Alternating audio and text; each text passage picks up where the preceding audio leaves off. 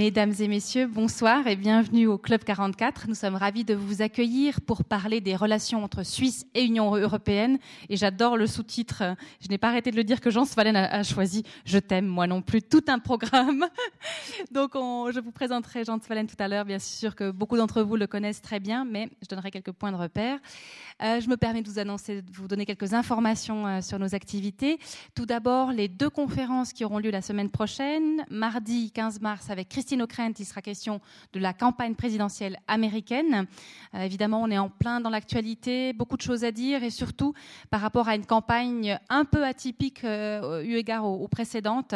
vous les suivez certainement tous entre Donald Trump, Bernie Sanders, Ted Cruz, voilà, de nouveaux acteurs, Hillary Clinton, plus connue, you qui pose quelques problèmes aussi à ceux qui en ont marre de l'establishment politique.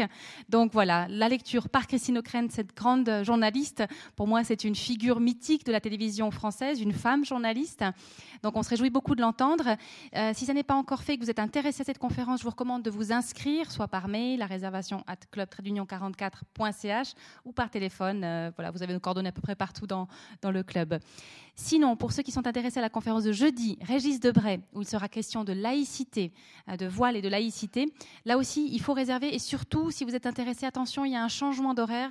La conférence aura lieu à 18h15 au lieu des 20h15 annoncés précédemment. Donc là aussi, si vous pouvez vous, inscrire, c'est mieux pour nous. Ça nous permet euh, de bien vous avoir sur nos listes.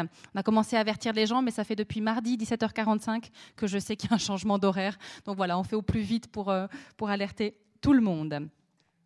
Sinon, je me permets de vous, signaler l'exposition qu'on a, vernie, euh, pas plus tard que mardi, euh, l'exposition Mas Humanos, Mas Cubanos, des photographies d'Armel Ablutzel. Et je salue la présence de Monsieur Richard, qui était notre conférencier de mardi pour nous parler de Cuba, puisque nous sommes à Cuba avec ces photographies, des photographies des gens de la Havane et de l'architecture qui est euh, comment dire ça, à la fois très belle, dans une décrépitude, mais qui du coup est source de, nostalgie, de mélancolie, mais avec ce que ça a de, poétique. Voilà pour euh, les informations Club 44. Alors, pour revenir au sujet de ce soir, je crois que, et j'imagine que vous en parlerez, Monsieur Jean de euh, il y a évidemment la date du 9 février 2014 qui résonne encore, puisque 2014 ou 2015 j'ai un doute, 14. Hein, le temps passe si vite. 14. Et c'est vrai que bah, ça fait longtemps qu'on parle des relations avec l'Europe. Euh, on a parlé d'un dimanche noir en 92. Enfin voilà, ces relations-là euh, sont des relations de voisinage très intenses, bousculées. Euh, on parlera de, de, tout ça ce soir. En tout cas, c'est vrai que les récentes votations aussi sur, sur la migration, toutes ces questions-là, toutes les questions de politique interne aussi, ont des liens avec, avec l'Europe. Bref, on peut difficilement faire sans nos voisins. Enfin, ce sera peut-être une de vos conclusions, je ne veux pas vous la voler. En tout cas, le thème est extrêmement important, de nouveau, aussi bien pour nos relations commerciales extérieures que pour notre propre politique intérieure, à plusieurs niveaux, qu'il s'agisse de, justice, qu'il s'agisse de, de, migration, d'économie, etc., etc. Donc, un sujet très important, un invité euh, de marque pour vous en parler. C'est votre quatrième conférence au Club 44. Il paraît, il paraît. si jamais vous avez envie de réécouter les anciennes, je ne peux que vous recommander notre médiathèque sur notre site internet. Il vous suffit de rechercher sous intervenant Jean Svalen et puis vous avez 82, euh, 87, enfin, etc. La jeunesse. Euh, en tout cas, on est ravis de l'accueillir ici. Cet enfant du pays que j'ai le plaisir de vous présenter de nouveau brièvement, puisque la plupart d'entre vous le connaissent très bien.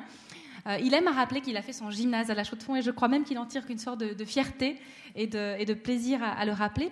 Il a euh, accompli ses études euh, en droit et en sciences économiques et commerciales à l'université de Neuchâtel. Il a ensuite fait une carrière diplomatique qu'il a terminée en tant qu'ambassadeur à l'OCDE avant de rejoindre la BNS où il a dirigé le département responsable de la conduite de la politique monétaire. Dans le cours de sa carrière, Jean Tvalen a mené de nombreuses négociations bilatérales et multilatérales touchant à des questions aussi bien économiques, monétaires, bancaires et énergétiques. Il a également été professeur à l'IUE, l'IUHEI, aujourd'hui IHEID, Institut des hautes études internationales et du développement, qui ont fusionné justement. À sa retraite en 1996, Jean Svalen a été nommé vice-président de BNP Paribas et de l'UBP, où il est encore Senior Advisor for Asia. Et je dois dire que je l'envie tout le temps, parce qu'alors avoir une correspondance avec M. Jean Svalen, il est tout le temps en train de vous parler du Japon, de l'Asie, et vous êtes là, la Chaux-de-Fonds, qui est une ville splendide évidemment, mais je nourris une sorte de jalousie qui va croissante à l'égard de M. Svalen, qui est constamment en train de sillonner l'Asie, c'est vraiment magnifique. Je rappellerai également qu'il a siégé au conseil académique des universités de Neuchâtel et de Lausanne et qu'il a présidé la fondation Louis Janté de médecine. Bref, on a comme ça quelqu'un qui a une carrière diplomatique, qui a vu tout ce développement des relations de la Suisse avec les autres pays, au-delà aussi des frontières européennes.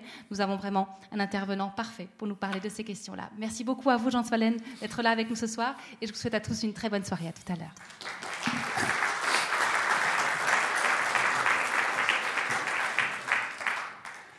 Merci. Euh, je vous appellerai cher ami parce qu'on s'est rencontrés et il y a des sympathies qui se sont nouées spontanément. Merci de ces paroles de bienvenue et aussi euh, merci d'être venus si nombreux pour m'écouter ce soir. Il est vrai que le sujet dont j'avais l'intention de vous parler, on l'a arrêté au mois d'octobre et nous sommes en mars. Il y a eu beaucoup d'événements qui se sont produits depuis lors, de sorte que j'ai beaucoup adapté mon texte pour euh, tâcher de coller à l'actualité la plus récente. Alors tout d'abord, j'aimerais simplement vous dire euh, que je suis un peu ému d'être ici ce soir, parce que le Club 44, ça me rappelle ma jeunesse. Mon père m'y emmenait. J'ai écouté Jean-Paul Sartre ici. J'ai écouté Bernanos. Et je me souviens toujours que Bernanos, quand il avait quitté, il avait dit La Chaux-de-Fonds, un boulevard en quête d'une ville.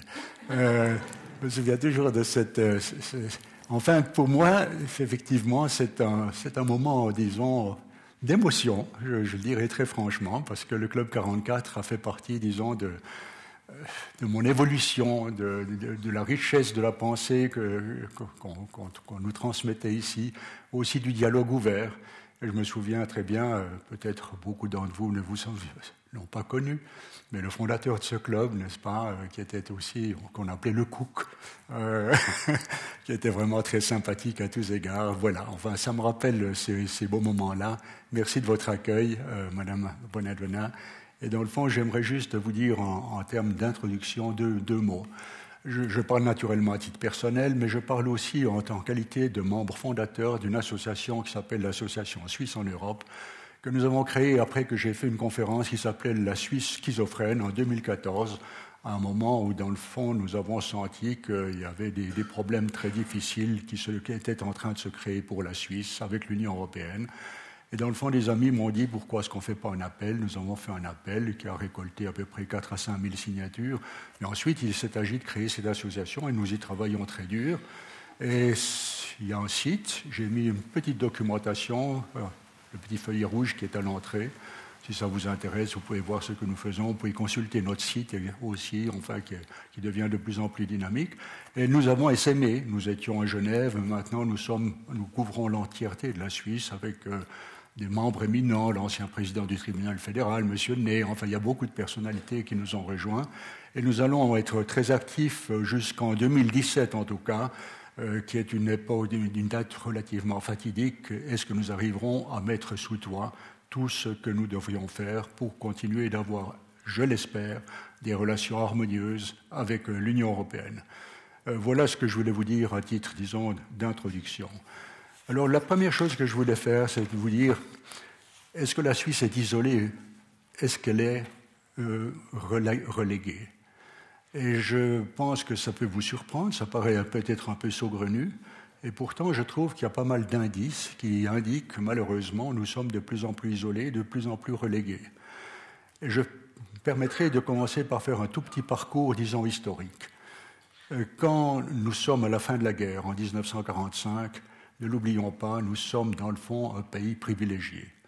Nous sommes politiquement stables, nous avons une économie qui est forte, nous avons une monnaie qui est convertible, qui est une chose rarissime. Dans le fond, des atouts qui sont absolument extraordinaires. À cause de ces atouts, nous sommes naturellement sollicités et nous sommes même courtisés pour participer à toutes sortes de choses. Et nous pouvons jouer pendant cette période-là un rôle qui dépasse largement le rôle ou la taille de notre économie ou la taille de notre politique. Et cette période faste dure à peu près jusqu'à la chute du mur de Berlin, enfin jusqu'à euh, l'effondrement du, régime, de euh, l'Empire soviétique en 1991. Pendant ces années fastes, donc tout s'est bien passé, et je dois dire que la guerre froide nous a permis encore de perdurer cette période parce que, dans le fond, nous étions géostratégiquement importants pour les États-Unis, et cela a beaucoup compté. Et je dois dire, puisque je suis à la chaux de fond, en terre neuchâteloise, euh, nous avons deux Neuchâtelois, Max Petitpierre et Gérard Bauer, qui en 1948 ont réussi à faire adhérer la Suisse à l'OECE, e, qui est devenu l'OCDE par la suite.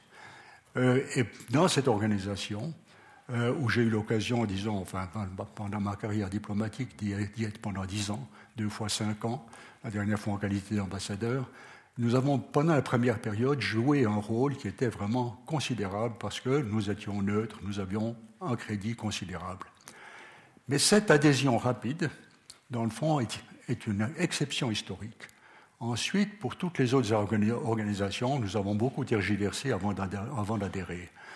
Si vous prenez par exemple deux exemples, si je prends le GATT-OMC, créé en 1947, nous n'adhérons qu'en 1962, après avoir été six ans observateurs euh, dans le texte. Et là, la communauté internationale nous a encore honorés en nous en confiant la présidence ou la direction avec deux Suisses, Olivier Long et euh, Arthur Dankel. Donc il y a une reconnaissance de la Suisse de ce qu'elle était. Deuxième exemple, le Fonds monétaire international, enfin les institutions de Bretton Woods, elles sont créées en 1945, mais nous n'adhérons qu'en 1992, après des difficultés considérables, et il fallait vaincre aussi une opposition interne considérable. Cette époque faste, disons, s'est terminée. Elle s'est terminée parce qu'il y a eu un certain nombre d'événements internationaux qui se sont produits et qui ont fait que nous avons été euh, un peu relégués. Qu'est-ce qu'il y a eu? Il y a eu d'abord, je ne vais pas parler des, des, événements politiques et autres, mais il y a eu tout d'abord une révolution de, de l'informatique qui a fait perdre à l'Occident sa suprématie, son monopole, je dirais, en matière de, savoir et de technologie. Et nous avons eu aussi les, autoroutes de l'information, comme on a tendance à les, à les, appeler maintenant, qui ont permis aux, citoyens lambda d'accéder en temps réel pratiquement aux mêmes sources d'information que les dirigeants. De sorte que, dans le fond, les entreprises, ceux qui étaient dans le fond académique et ceux qui étaient, je dirais surtout, les gouvernements, ont été légèrement relégués dans leur suprématie par rapport à ces événements. Et ensuite, nous avons eu, et c'est peut-être euh, à ça que j'aimerais venir, peut-être, nous avons eu euh, quelques éléments, enfin juste que je prenne le fil de mes, de, mes pensées. Ces événements ont eu, qu'est-ce qu'ils ont eu comme, événement, comme importance pour nous? Ils ont eu comme importance que justement, ils ont eu tendance à nous reléguer. Reléguer en un sens que tout d'abord, premier exemple, disons, de relégation, euh, nous avons nous sommes plus courtisés, nous ne sommes plus sollicités pour participer à certaines organisations. Ça, c'est le premier indice. Mais surtout, l'indice le, plus, le, plus, net, ça a été, je dirais, l'absence de régime de système monétaire international. Vous avez eu l'accord de la Plaza, c'était dans les années 70, et après, vous n'avez plus de véritable système monétaire international. C'est un peu la politique du chacun pour soi qui se poursuit à l'heure actuelle. Du temps où j'étais à la Banque nationale, nous avions encore des concertations pour avoir une action concertée mais pas seulement des concertations pour discuter, mais nous faisions des, actions concertées. C'est terminé. Maintenant, nous avons une politique pratiquement du chacun pour soi. La Fed fait quelque chose, euh, la, Banque de Chine fait quelque chose, d'autres, et puis la, Banque centrale européenne fait quelque chose. Eh bien, la conséquence a été que pour euh, notre monnaie, c'est devenu dévastateur. Dévastateur en ce sens que nous avons une monnaie internationale qui joue un rôle très très grand encore dans le monde, safe haven value, mais d'un autre côté, cette monnaie est disproportionnée par rapport à la taille de notre économie. Et ça, c'est un, problème très, net, c'est-à-dire que quand la monnaie est mise à mal, eh l'économie est encore plus mise à mal, et c'est ce que nous vivons en ce moment-ci, sans que la Banque nationale puisse véritablement euh, agir pour euh, contrecarrer, disons, ces événements euh, qui, qui, qui, qui, nous, qui gâche notre économie, disons-le franchement. La deuxième chose où je vois un certain isolement, c'est dans notre treaty making power, c'est-à-dire la possibilité de conclure des traités internationaux. Quand nous étions dans le fond après la guerre, le GATT, qui est devenu l'OMC, l'Organisation mondiale du commerce, était une organisation qui était prisée, qui créait, disons, des accords de libre-échange globaux, valables à l'échelle, disons, de la planète.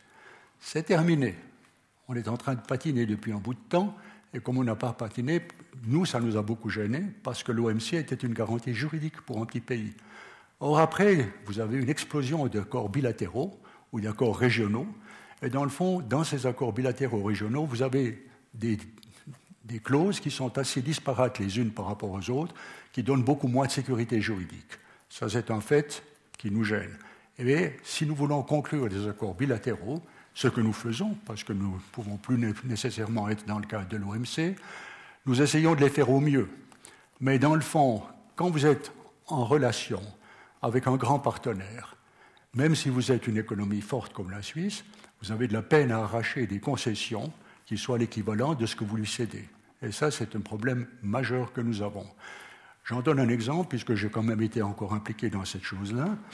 L'accord de libre-échange que nous avons conclu avec le Japon, il y a quelques années, les Japonais n'ont pas voulu avoir de services financiers. Pourquoi? Euh, Alors qu'ils nous tenaient à cœur. Pourquoi n'en ont-ils pas voulu? Parce qu'ils allaient avoir des négociations peu après avec l'Union européenne et ils ne voulaient pas perdre cet accord, cet atout de négociation.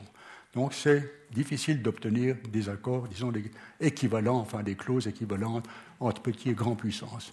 Donc notre treaty making power s'est érodé, malgré, disons, les apparences. Et ensuite, il y a eu, je dirais, un événement majeur qui nous a causé beaucoup de mal et qui nous a relégués, c'est la nouvelle politique impérialiste américaine. Euh, quand j'étais à l'OCDE, à l'OECE à l'époque, dans le fond, c'était le plan Marshall. Les États-Unis euh, observaient, disons, un multilatéralisme qui était, disons, euh, consciencieux des uns et des autres, n'est-ce pas, qui les, les respectaient. Et tout ça a changé sous l'ère Bush. Bush a décidé de revenir, de vouloir reprendre le leadership en matière économique et commerciale.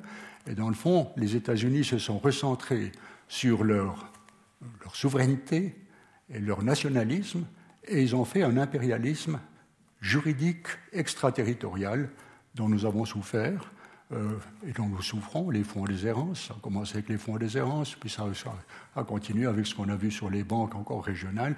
Dans le fond, le fait que nous sommes un peu isolés, hors cadre, nous avons souffert plus que d'autres dans ces choses-là. Donc en fait, voilà. En fait, la dernière chose encore, nous avons affaire en ce moment-ci à une négociation qui est très importante en anglais, ça s'appelle le TTIP, le Trans-Pacific Trade and Investment Partnership. Dans le fond, ce qui arrive avec cela, c'est que les États-Unis essayent de remettre sous leur égide un nouvel ordre économique mondial. Et ils veulent le moderniser. Et ils veulent harmoniser les réglementations, ils veulent incorporer les investissements, ils veulent incorporer la propriété intellectuelle, enfin, ils veulent faire quelque chose de, de très magistral. Si les négociations aboutissent, ce n'est pas encore tout à fait sûr.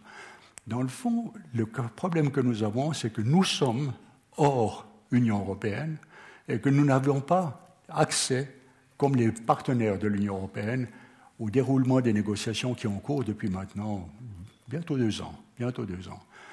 De sorte que nos partenaires, nos concurrents européens, si cet accord se fait, seront dans une situation beaucoup plus favorable pour s'adapter à la nouvelle réglementation que notre économie, qui malheureusement devra s'y adapter de manière assez abrupte sans avoir pu s'y préparer.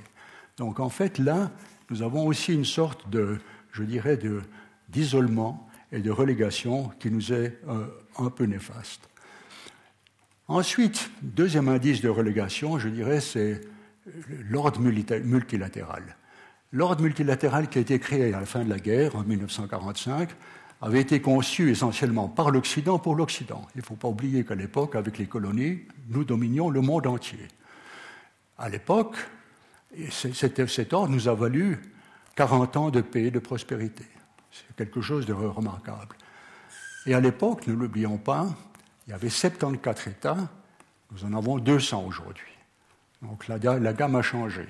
Nous sommes un petit État, euh, c'est déjà une chose. Deuxième chose qui a changé, c'est que finalement, l'État, à l'époque, était dans le fond l'épicentre des relations internationales.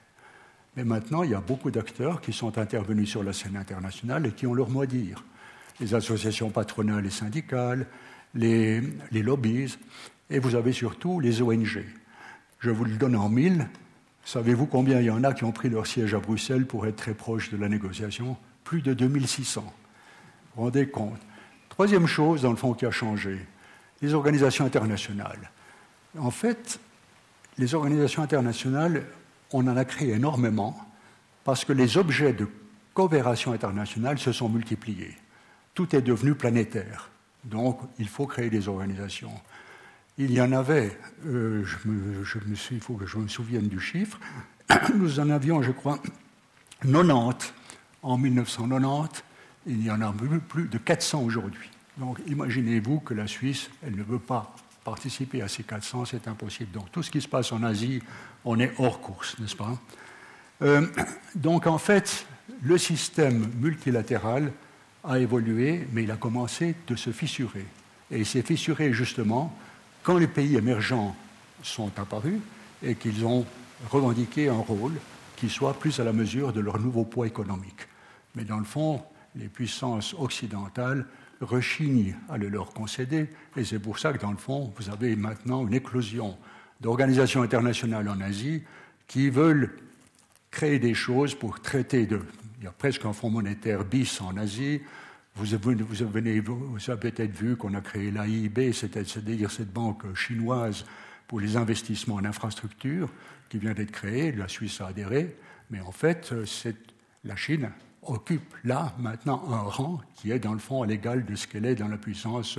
Et la, première puissance occidentale qui vient, c'est l'Allemagne, elle vient en cinquième ou sixième position. Tout le reste est asiatique. Enfin, les grandes puissances sont asiatiques. Donc en fait, il y a un développement qui fait que là aussi, nous avons perdu quelque chose. Dans le fond, la, troisième chose que, ça, c'est euh, les relations multilatérales. J'en viens maintenant simplement à dire les accords bilatéraux. Laissons passer, disons, le passé, mais sachons que nous avons des indices d'isolement et de relégation dont nous venons tenir compte, mais dont nous ne tenons pas compte dans le comportement politique. On croit encore, surtout l'UDC, que nous sommes dans le fond les grands de ce monde et que les autres doivent se plier à notre à notre vision. C'est dépassé, j'y reviendrai plus tard. Les accords bilatéraux, je crois qu'ils sont importants parce qu'ils sont maintenant de, grande actualité. On a commencé, on s'est engagé dans, les accords bilatéraux avec l'Union européenne en 1992, après la chute de l'espace, le, rejet de l'espace économique européen. Quand nous avons proposé à l'Union européenne de, faire, de suivre la voie bilatérale, l'Union européenne n'était pas acquise au départ. Euh, elle disait non, c'est quelque chose qui ne nous intéresse pas vraiment beaucoup. Nous avons insisté, et finalement l'Union européenne a dit d'accord, on est d'accord de, de, faire ces accords bilatéraux, à une condition. Vous devez signer en premier lieu l'accord sur la liberté de circulation des personnes, et cet accord sera la pierre angulaire des différents accords bilatéraux sectoriels que vous pourrez créer. Nous avons signé ça, en sachant que c'était une pierre intangible, une pierre, disons, de la construction de l'Union européenne, et qu'elle était intangible. Ce, disons, grâce à ces accords bilatéraux, on en a conclu euh, dans la première période, les bilatérales 1, il y en a 7. Ensuite, on en a conclu d'autres, il y en a 20 grands accords, plus une centaine d'accords qui sont plus techniques, de nature plus technique et moins importants. N'empêche qu'on a un édifice, grosso modo, de 120-130 accords avec l'Union européenne. Eh bien, ce qui s'est produit avec ça, c'est que véritablement, nous avons eu. Euh, euh, ah, juste encore un point. Ces accords bilatéraux de la première période, les accords bilatéraux 1, sont importants parce qu'ils sont juridiquement liés les uns aux autres, c'est-à-dire qu'ils doivent être applicables conjointement. Et si une des parties décide d'en casser un ou d'en faire une rupture de contrat, ça veut dire que les autres peuvent tomber dans les six mois qui suivent. Et c'est ce qu'on appelait la clause guillotine. Et dans le fond, en violant l'accord sur la libre circulation des personnes à cause de notre votation contre l'immigration de masse, nous avons, nous avons jusqu'à présent réussi à sauvegarder que l'Union européenne n'active pas la clause guillotine qui pouvait réduire tous les accords bilatéraux, un que nous avons conclus, sauf celui qui fait exception, c'est celui de la recherche, mais je reviendrai très rapidement là-dessus. En fait, voilà ce, dans que nous ont apporté, voilà les, bilatérales. Qu'est-ce qu'elles nous ont apporté, ces bilatérales? Vous avez maintenant des contestations dans l'opinion publique. euh, en disant oh, c'est peut-être pas si important que ça, c'est bilatéral si elle tombe, enfin, on s'en dira, etc. Je reviendrai là-dessus après.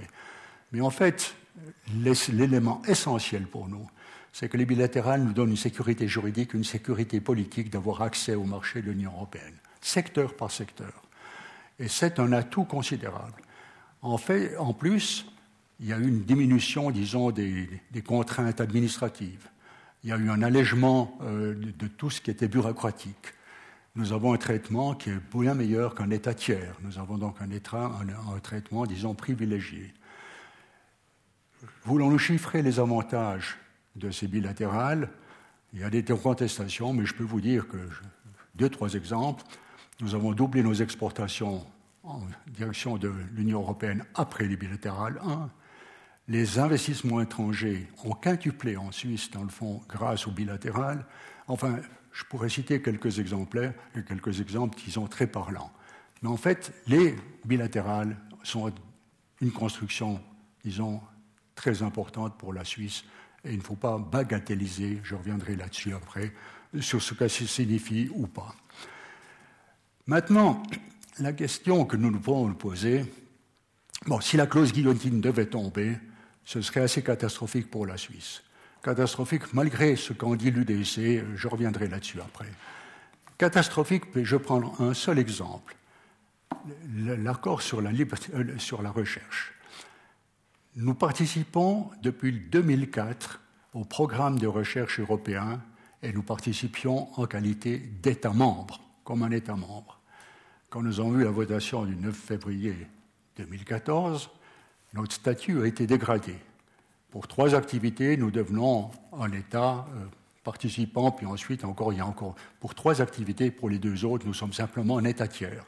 C'est-à-dire que nous ne touchons plus un seul fonds, disons, de l'Union européenne. Erasmus, nous avons 25 000 étudiants et chercheurs qui ont profité d'Erasmus depuis sa création en 1992.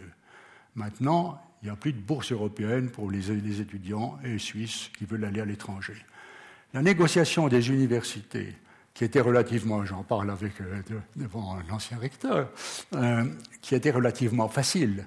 On échangeait une lettre qui était une A4, tandis que maintenant, dans le fond, vous devez négocier, négocier université par université, et la qualité des gens que nous recevons a diminué. Pourquoi? Parce que les gens se disent tout ça, tout ça parce que, dans le fond, cet accord, si nous n'arrivons pas à avoir quelque chose d'ici décembre 2016, ça, ça, tombe. Donc il faut trouver quelque chose. On a réussi le 4 mars à, faire quelque chose pour la Croatie. Il fallait que les ressortissants croates soient sur le même pied que les pays membres les ressortissants de l'Union européenne.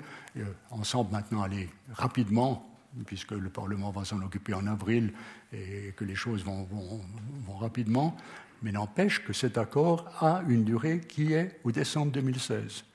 Si nous n'arrivons pas à résoudre le problème de la, libre circulation des personnes, le, le coup tombe sur la recherche. Or, nous avons reçu, au, titre des programmes, un milliard et demi de francs de fonds européens. C'est la deuxième source de financement de la recherche en Suisse après le Fonds national suisse, qui est quand même considérable. Et nous avons piloté des, tas de, de, projets européens parce que nous avons une qualité de recherche, de très bonnes universités, de très bonnes écoles polytechniques et même les HES, n'est-ce pas? Donc nous profitons énormément de ça. Et finalement, ben, on risque de, perdre tout ça. Donc, quand on vient me dire que les bilatérales, si ça tombe, on fera avec, eh bien non, on ne fera pas avec.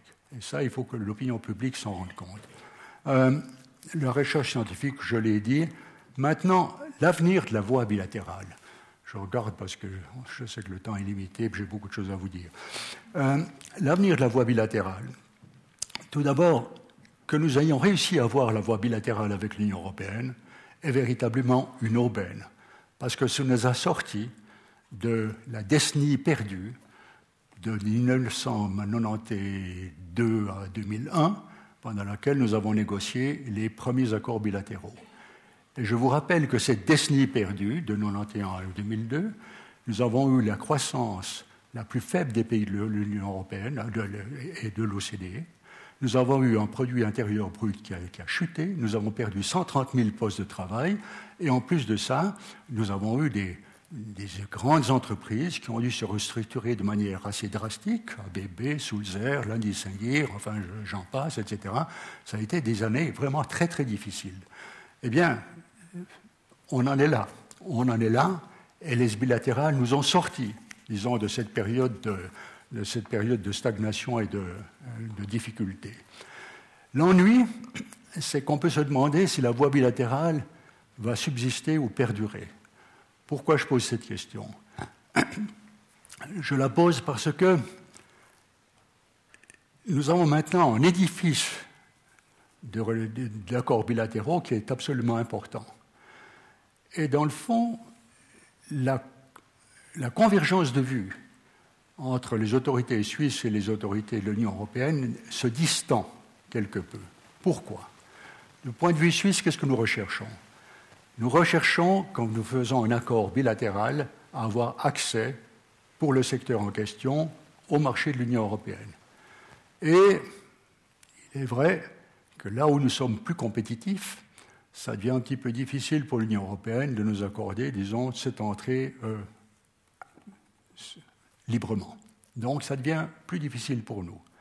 Deuxièmement, notre treaty making power, c'est-à-dire le pouvoir de conclure des traités, s'effrite.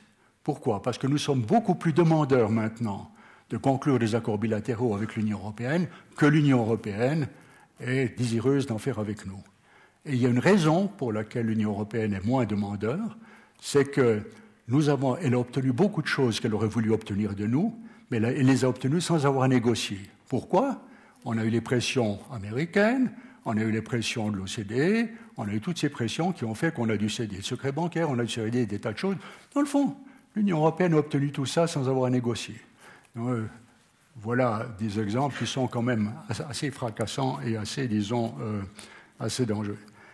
La troisième chose, pourquoi nous voulons des accords bilatéraux, mais plus nous en voulons, plus ça devient difficile, parce que L'intégration au départ, c'était une intégration purement économique. Maintenant, l'intégration que nous voulions avoir, c'est une intégration qui est à cheval entre l'économie et le politique. Et dès le moment où nous touchons à ces accords, avec la clause politique, enfin la, connotation politique, il y a immédiatement nos personnalités en Suisse qui disent Oh, mais attention, ça touche à la souveraineté, ça touche à l'indépendance, on ne veut pas aller plus loin, etc. Il faut, faut faire très attention. Alors, ça, c'est ce que nous voulons, c'est la difficulté. Que veut l'Union européenne? Avec cet édifice, disons, d'accords bilatéraux, qui est assez hétéroclite en ce sens, parce que la plupart de ces accords bilatéraux, il y en a 43 qui ont des comités mixtes, qui ont des pouvoirs très étendus pour gérer un certain nombre de choses. Or, ça crée un peu une cacophonie quand vous avez 43 qui disent moi j'aimerais ceci, moi j'aimerais cela, c'est pas conforme avec celui-ci, avec celui-là. C'est un gros problème. C'est un gros problème et l'Union européenne nous a dit nous ne voulons plus conclure de nouveaux accords bilatéraux avec vous tant que nous n'avons pas conclu un accord institutionnel qui les coiffe. C'est-à-dire, cet accord institutionnel, ça pose toute la question de la reprise du droit communautaire, dynamique, autonome, ça veut dire qu'il faut les interpréter de manière conforme de part et d'autre, euh, qu'il faut, les superviser de manière, les, les appliquer de manière, et que nous puissions aussi résoudre les différends qui peuvent se produire de manière, ça pose la question, est-ce que la Cour, la, Cour européenne de justice, est-ce que le tribunal fédéral, enfin voilà les problèmes qui se posent. Et là, je dois dire que nous sommes quand même dans une position d'infériorité parce que nous voulons ces accords bilatéraux et que nous ne voulons pas, dans le fond, d'ingérence dans nos affaires intérieures. Et là, un petit aparté, je suis toujours frappé de voir combien les gens sont crispés sur l'indépendance et la souveraineté. Nous sommes maintenant dans une période d'interdépendance totale, qu'on le veuille ou non.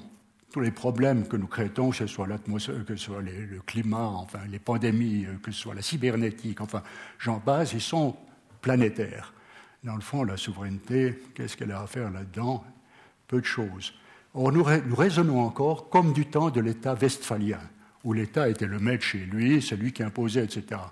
Or, nous ne sommes plus dans un État westphalien, et si nous nous coupons du monde, nous nous coupons des bienfaits de la globalisation. C'est ce que nous ne voulons pas. Et de ce point de vue-là, je fais un petit parallèle historique. Qui, à mon avis, colle parfaitement à la réalité d'aujourd'hui. En 1848, quand nous devenons un État fédéral, que font les cantons? Ils cèdent ou ils partagent une partie de leur souveraineté avec la Confédération. La monnaie, les douanes, enfin tout ce que vous voulez, etc. De ce partage de souveraineté est née la prospérité de la Suisse. Avant, on était pauvre, on était léminés. Dans le fond, ce partage de souveraineté, en confiant à la, Confédération ces choses-là, nous avons gagné notre, notre, prospérité. Quelque chose qui est même extraordinaire. Maintenant, ce, qu'on nous demande, c'est la même chose, mais à l'échelon international.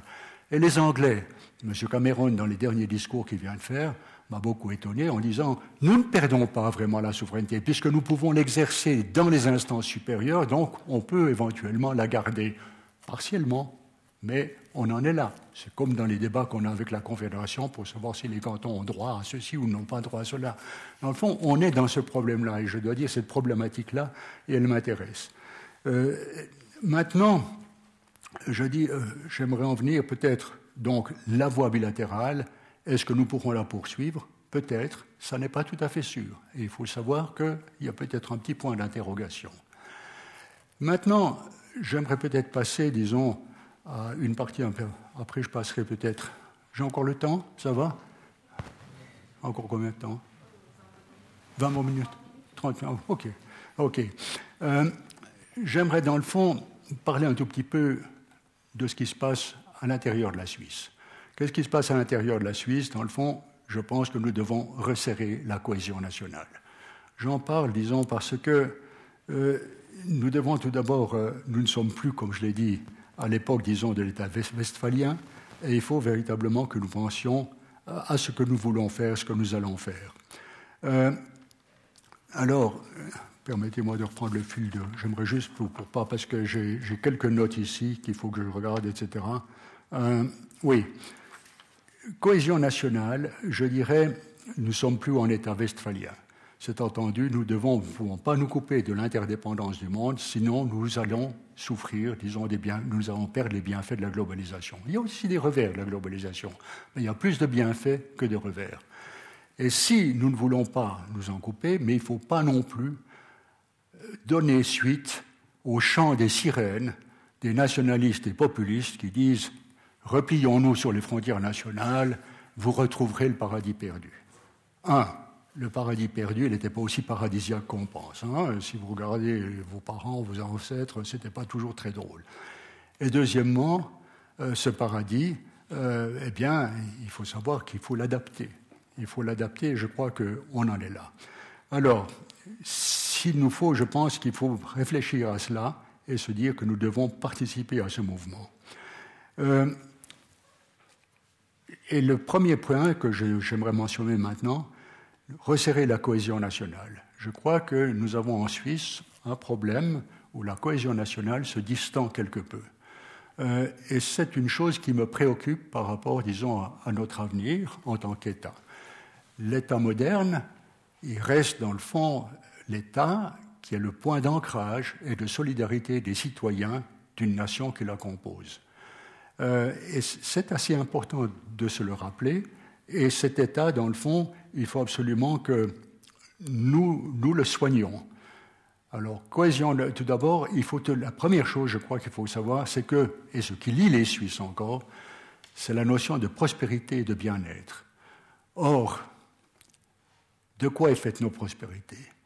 Elle est faite d'un système fédéraliste qui se campe sur un système économique socio-libéral. Je crois que c'est le premier point.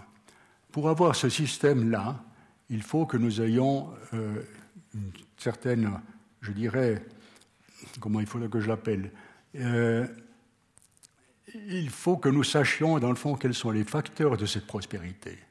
Et les facteurs de cette prospérité, c'est tout d'abord avoir une économie qui marche. Et une économie qui marche, pour la Suisse, c'est une économie qui doit travailler sans, sans avoir de marché intérieur. Les États-Unis, la Chine, la Russie ont des marchés intérieurs considérables. Ils peuvent produire des choses pour leurs marchés nationaux. Nous, ce n'est pas le cas. On doit produire des biens qui incorporent une forte valeur ajoutée pour pouvoir les exporter en sachant que notre coût de production est assez élevé parce que le coût de la main-d'œuvre est élevé. Donc nous devons avoir une autre valeur ajoutée.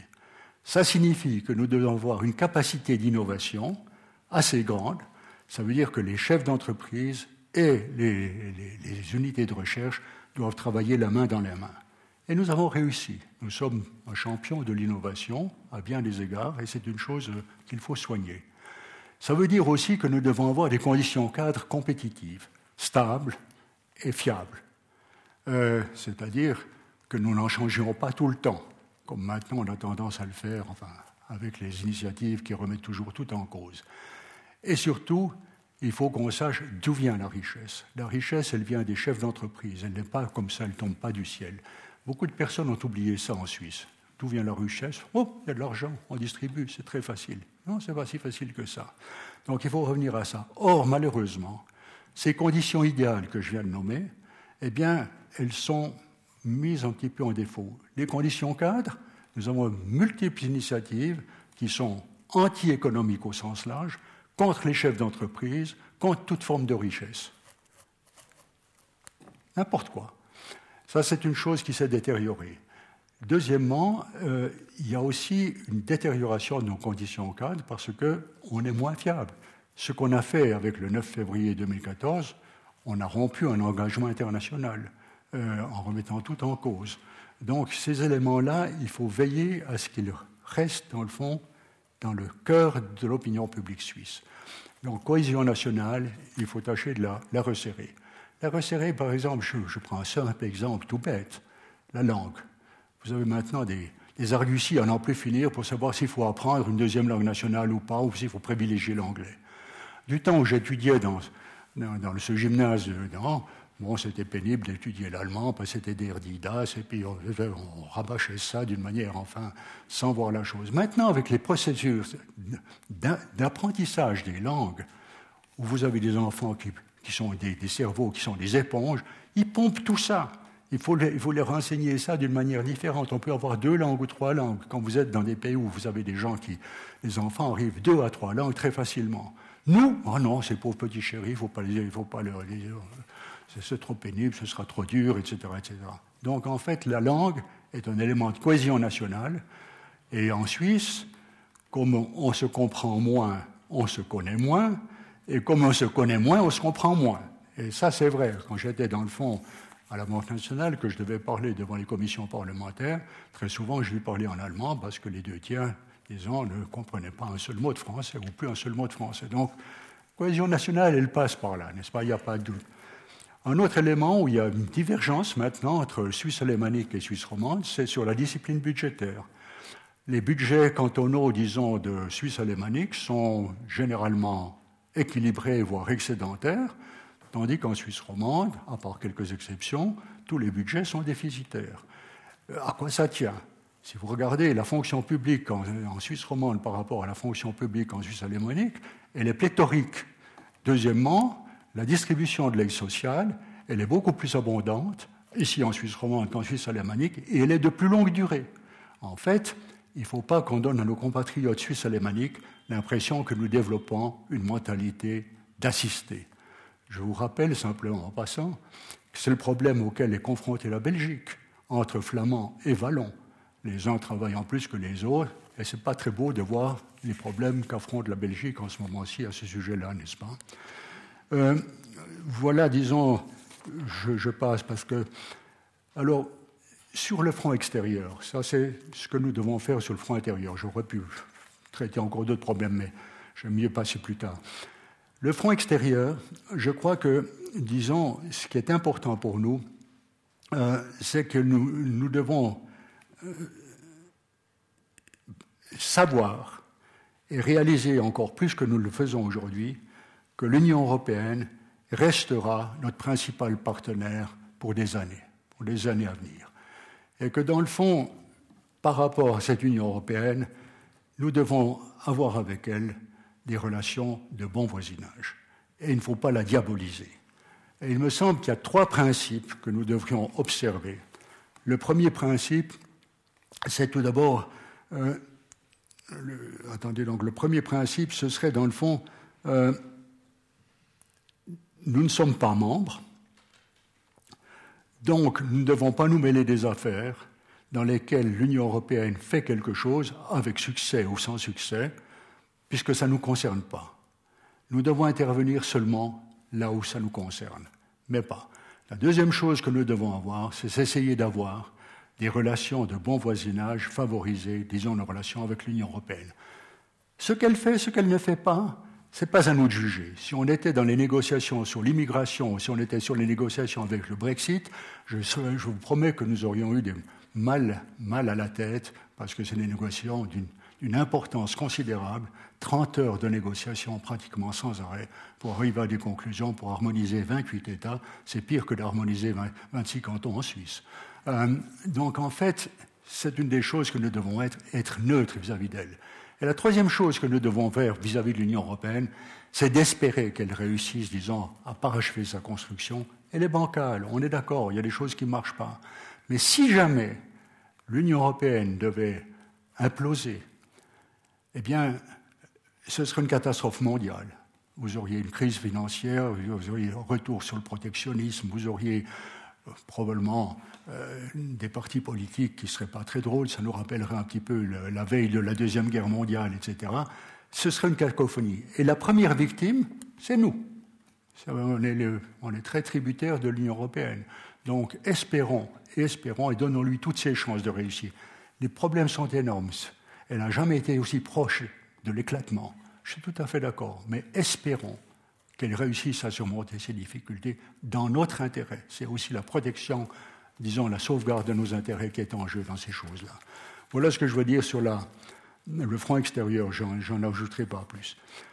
Quelles sont peut-être maintenant, si vous voulez, quelques conclusions? Quand je parle, par exemple, avec l'opinion publique, et même avec des parlementaires, puisque je me suis impliqué au moment des élections d'octobre dernier, d'interviewer et de voir avec quelques parlementaires qui étaient candidats, c'est la méconnaissance qu'on a de l'Union européenne de ce qu'elle fait. Une méconnaissance qui est crasse, et qui, est, effrayante. Et dans le fond, par rapport à cette, cette, cette méconnaissance, euh, certains partis, l'UDC n'est pas la seule, d'autres aussi, utilisent cette méconnaissance pour l'utiliser, disons, à des fins partisanes et politiques en déformant la réalité.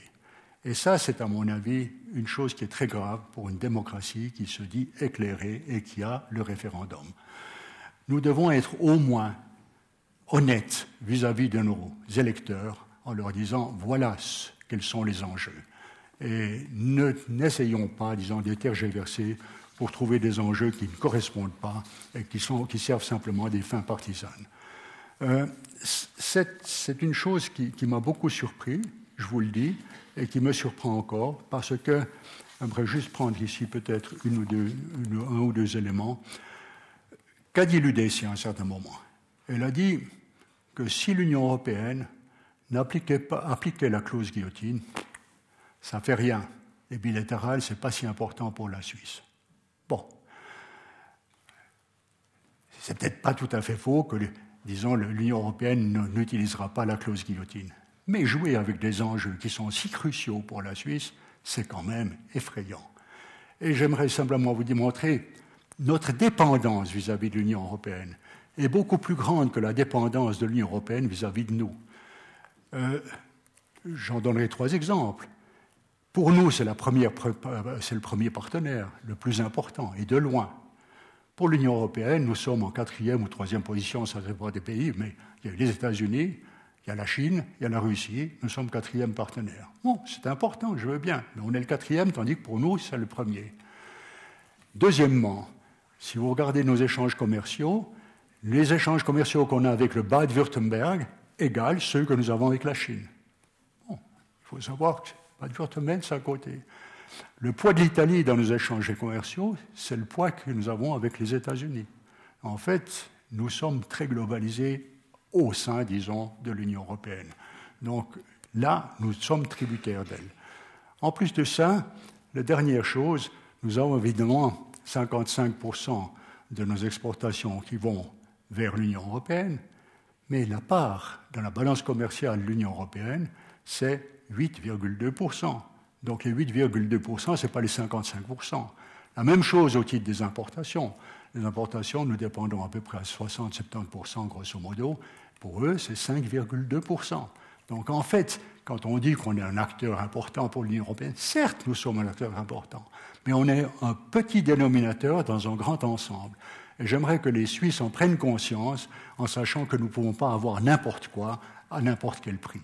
On est ce que nous sommes, isolés et relégués par rapport à des partenaires qui sont beaucoup plus forts et beaucoup plus grands que nous, et nous devons nous adapter. Ça ne veut pas dire qu'il faut baster, mais il faut savoir que nous avons un pouvoir de négociation qui est limité et qu'il faut l'utiliser sans diaboliser et sans créer encore d'inimitié contre nous.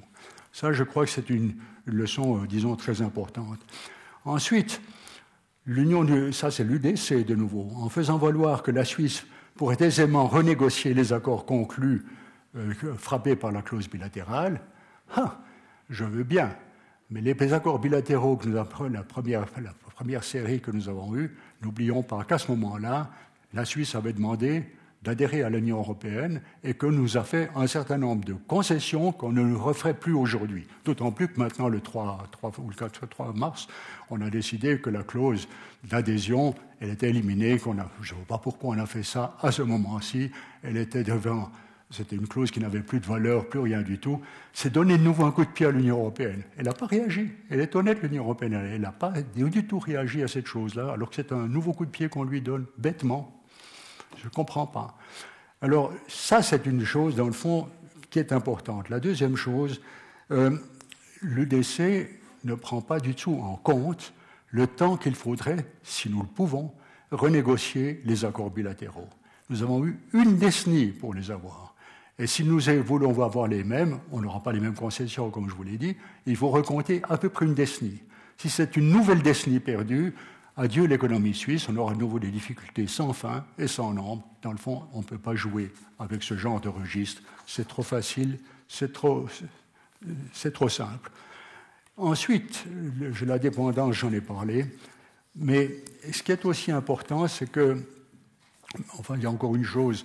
À un certain moment même, l'UDC a dit une chose qui était, elle a dit, dans le fond, nous devrions simplement abolir tout ça et on, renégocie avec l'Union européenne un traité de libre-échange global. Or, M. Cameron, dans le dernier discours que j'ai lu il y, a, deux jours, dit Oui, si nous quittons l'Union européenne et que vous me demandez de renégocier un accord de libre-échange global, je vous donne l'exemple du Canada, qui essaye d'en avoir un depuis sept ans et il n'a toujours rien obtenu. Eh bien, si M. Blocher veut obtenir ça, je lui donne bonne chance, mais je ne crois pas qu'il l'obtiendra aussi facilement que ça. Ici, il faut avoir un accord qui ne nous donnerait pas du tout les mêmes avantages que ceux que nous avons, parce que quand il l'a dit, il a dit ce serait simple, le Conseil fédéral a fait une étude pour montrer que toutes les conclusions étaient fausses. Si on avait un accord de libre-échange global, on ne pourrait pas conclure de nouveaux traités, euh, il y en a qui seraient exclus, etc., etc. Donc en fait, on brade des choses qui sont vraiment légères et qui font un mal terrible, disons, à l'opinion publique qui est mal informée sur ces choses-là. Et c'est, tragique, c'est tragique. Euh, j'en suis à cela. Euh, peut-être encore un, petit mot sur euh, l'interdépendance. nous sommes maintenant, avec la multiplication de nos relations et des accords que nous avons avec l'Union européenne, avec l'approfondissement de ces accords, nous sommes dans une relation d'interdépendance très étroite avec l'Union européenne, ce qui oblige les partenaires, les deux partenaires, la Suisse et l'Union européenne, de respecter leurs engagements internationaux. Or, qu'est-ce que nous avons fait? Nous avons shooté l'accord sur la libre circulation des personnes, c'est-à-dire qu'on a dit, c'est un engagement international. Pourquoi? Euh, Parce que, dans le fond, on n'en voulait plus. C'est horriblement dangereux c'est horriblement dangereux. Et dans le fond, de shooter cet accord, si l'Union européenne avait fait ça à notre égard, en disant, écoutez, l'accord, disons ça, on n'en veut plus, c'est terminé, etc., ça aurait fait un tollé en Suisse qui serait absolument incroyable. Et nous, nous l'avons fait légèrement, euh, assez légèrement, en disant, ben, on va trouver des accommodements, puis l'Union européenne, elle a besoin de nous, etc. C'est un peu facile à dire les, dix ans de négociations qu'il a fallu faire pour arriver au bilatéral 1, ça a été épuisant. Est-ce que vous voulez recommencer ça? Pour rien du tout Non. Euh, si on veut faire un coup bénéfice, il faut savoir ce qu'on veut. Voilà ce que je veux dire au point de vue, disons, de l'interdépendance, et, j'en resterai là.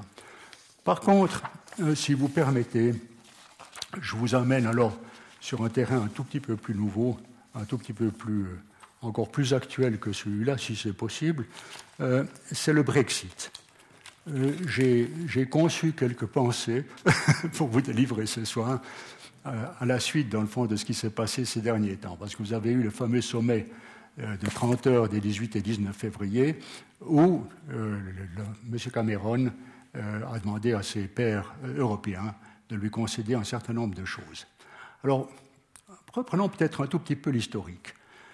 L'historique, c'est que, dans le fond, le référendum britannique, c'est M. Cameron qui l'a voulu. Pourquoi? Il l'a voulu pour des raisons de politique intérieure. Pourquoi? Parce qu'aux élections de 2010, il s'est trouvé, disons, à la tête d'une coalition qui était faite des libéraux-démocrates, très européens, d'une partie non négligeable de conservateurs qui étaient europhobes, en tout cas, en tout cas. Et dans le fond, tout à coup, s'est greffé là-dessus euh, l'afflux d'immigrants d'Europe de l'Est suite à l'élargissement de l'Union européenne en 2004. On parle à peu près de 2 millions de personnes qui sont venues d'Europe de l'Est au Royaume-Uni, dont 700 000 euh, Polonais. C'est évidemment un choc considérable. Mais je rappellerai, pour la bonne bouche, qui a voulu l'élargissement aux pays de l'Est? La Grande-Bretagne. Pourquoi l'a-t-elle voulu? Parce qu'elle recherchait, dans le fond, dans l'Union européenne, le seul but qu'elle a, c'est un but économique, avoir un marché, intégrer le marché unique. Elle s'est dit, avec les, quelques pays que nous avons, c'est bien, mais pourquoi pas faire un marché de 500 millions de personnes en incorporant tous ces pays de l'Europe de l'Est? Ce qu'elle a fait. Le retour coup de cher, comme on dit, c'est qu'évidemment, ces pays qui, ont accédé sont venus en Grande-Bretagne. Et comme la Grande-Bretagne ne pouvait pas ils ont utilisé l'accord sur la libre circulation des personnes, parce que c'était des, pays européens. Dans le fond, ils ont trouvé dans les négociations un subterfuge. Ce subterfuge, c'est de dire on va mettre quelque chose sur les prestations sociales, en disant nous allons rendre l'accès et les conditions d'accès plus difficiles, de sorte que ces gens ne recourront pas aux allocations sociales britanniques. Je vous ferai remarquer que M. Wolf, dans le Financial Times l'autre jour, a montré une chose qui m'a beaucoup frappé, c'est que les immigrants de l'Europe de l'Est sont moins nombreux que les immigrants qui viennent hors de l'Europe, c'est-à-dire hors Commonwealth. Donc en fait, on frappe quelqu'un qui appartient à une communauté, qui est la communauté de l'Union européenne, en essayant d'appliquer un accord qu'on ne peut pas appliquer, et on se replie sur les allocations sociales. Et en fait, la plupart de ces gens qui viennent là travaillent. Ils ne recourent pas tellement aux allocations sociales.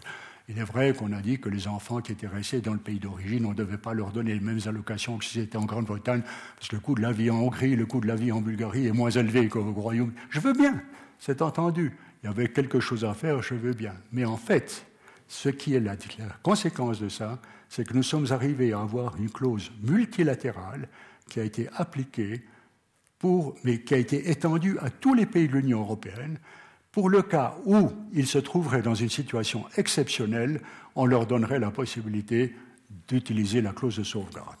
J'y reviendrai, disons, dans les conclusions pour la Suisse. Euh, donc, nous avons ce problème-là avec l'Union européenne et aussi ce sommet me rend perplexe. Me rend perplexe pourquoi? Parce que on a accordé à M. Cameron avant le, référendum des concessions qui sont des concessions majeures. Le, traité disait, euh, le traité de l'Union européenne disait simplement que, dans le fond, les pays ont une monnaie, l'euro. Et eh bien maintenant, on a dit que les pays ne sont pas nécessairement obligés d'avoir l'euro. Donc on n'a plus une Europe à des heures vitesse, c'est-à-dire qu'on a un objectif commun, mais on y arrive, disons, avec des vitesses différentes. Non, on a deux Europes qui évoluent en parallèle, qui n'ont plus d'objectifs communs. Moi, je veux, je veux pas m'intégrer davantage, moi, je veux m'intégrer davantage. Et ça a tout de suite posé le problème de la gouvernance économique, en ce sens que les Britanniques ont dit, moi, je veux bien, mais nous voulons avoir un droit de regard sur ce que fera l'Union économique et monétaire en s'approfondissant, parce que ça peut avoir des répercussions sur nous. Et les pays de l'Union économique et monétaire ont dit, bon, d'accord, mais nous ne voulons pas non plus entacher notre progression euh, pour vous servir, vous, Britanniques. Et on a trouvé une sorte d'accommodement qui est un bric-à-brac, enfin, qui dit que euh, enfin, je ne veux pas le citer, mais enfin, c'est un accommodement qui n'est pas juridique. Les Anglais auraient voulu naturellement qu'on modifie les traités et puis qu'on fasse incorporer cette clause.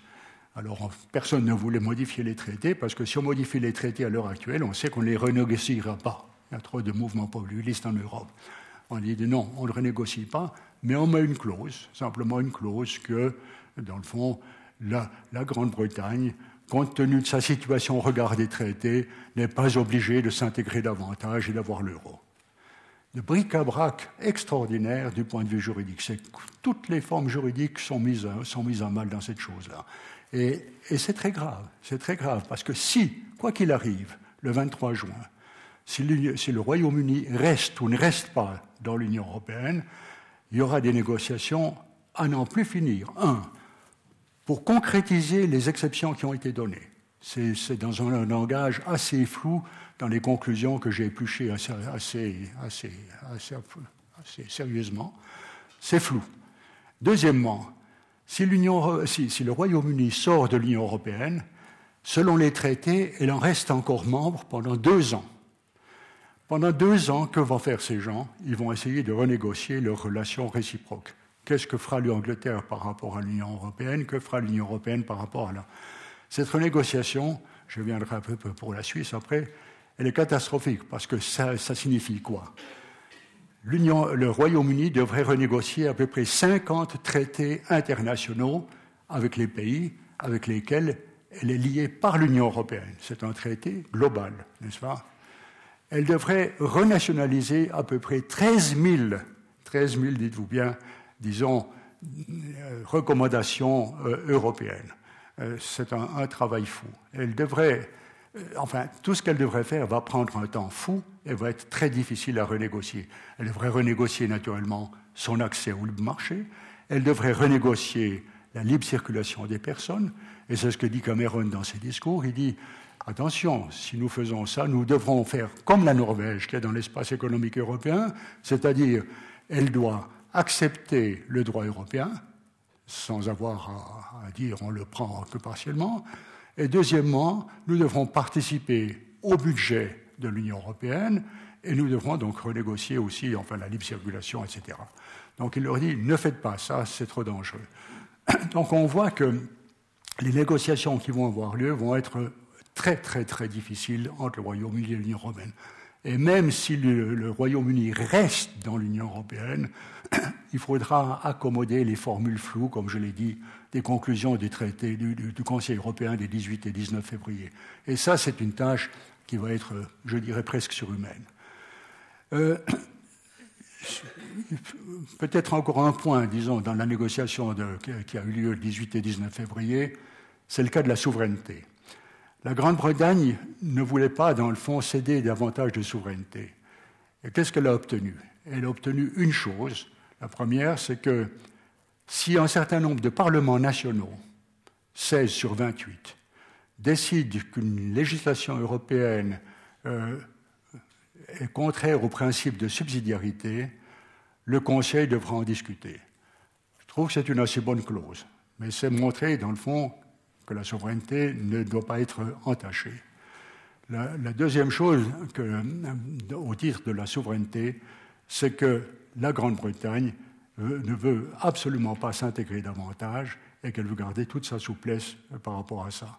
Et ça, elle voulait sauvegarder Westminster et elle voulait sauvegarder les intérêts de la City et elle ne veut pas d'ingérence de l'Union européenne sur la législation bancaire britannique et sur la surveillance des marchés financiers.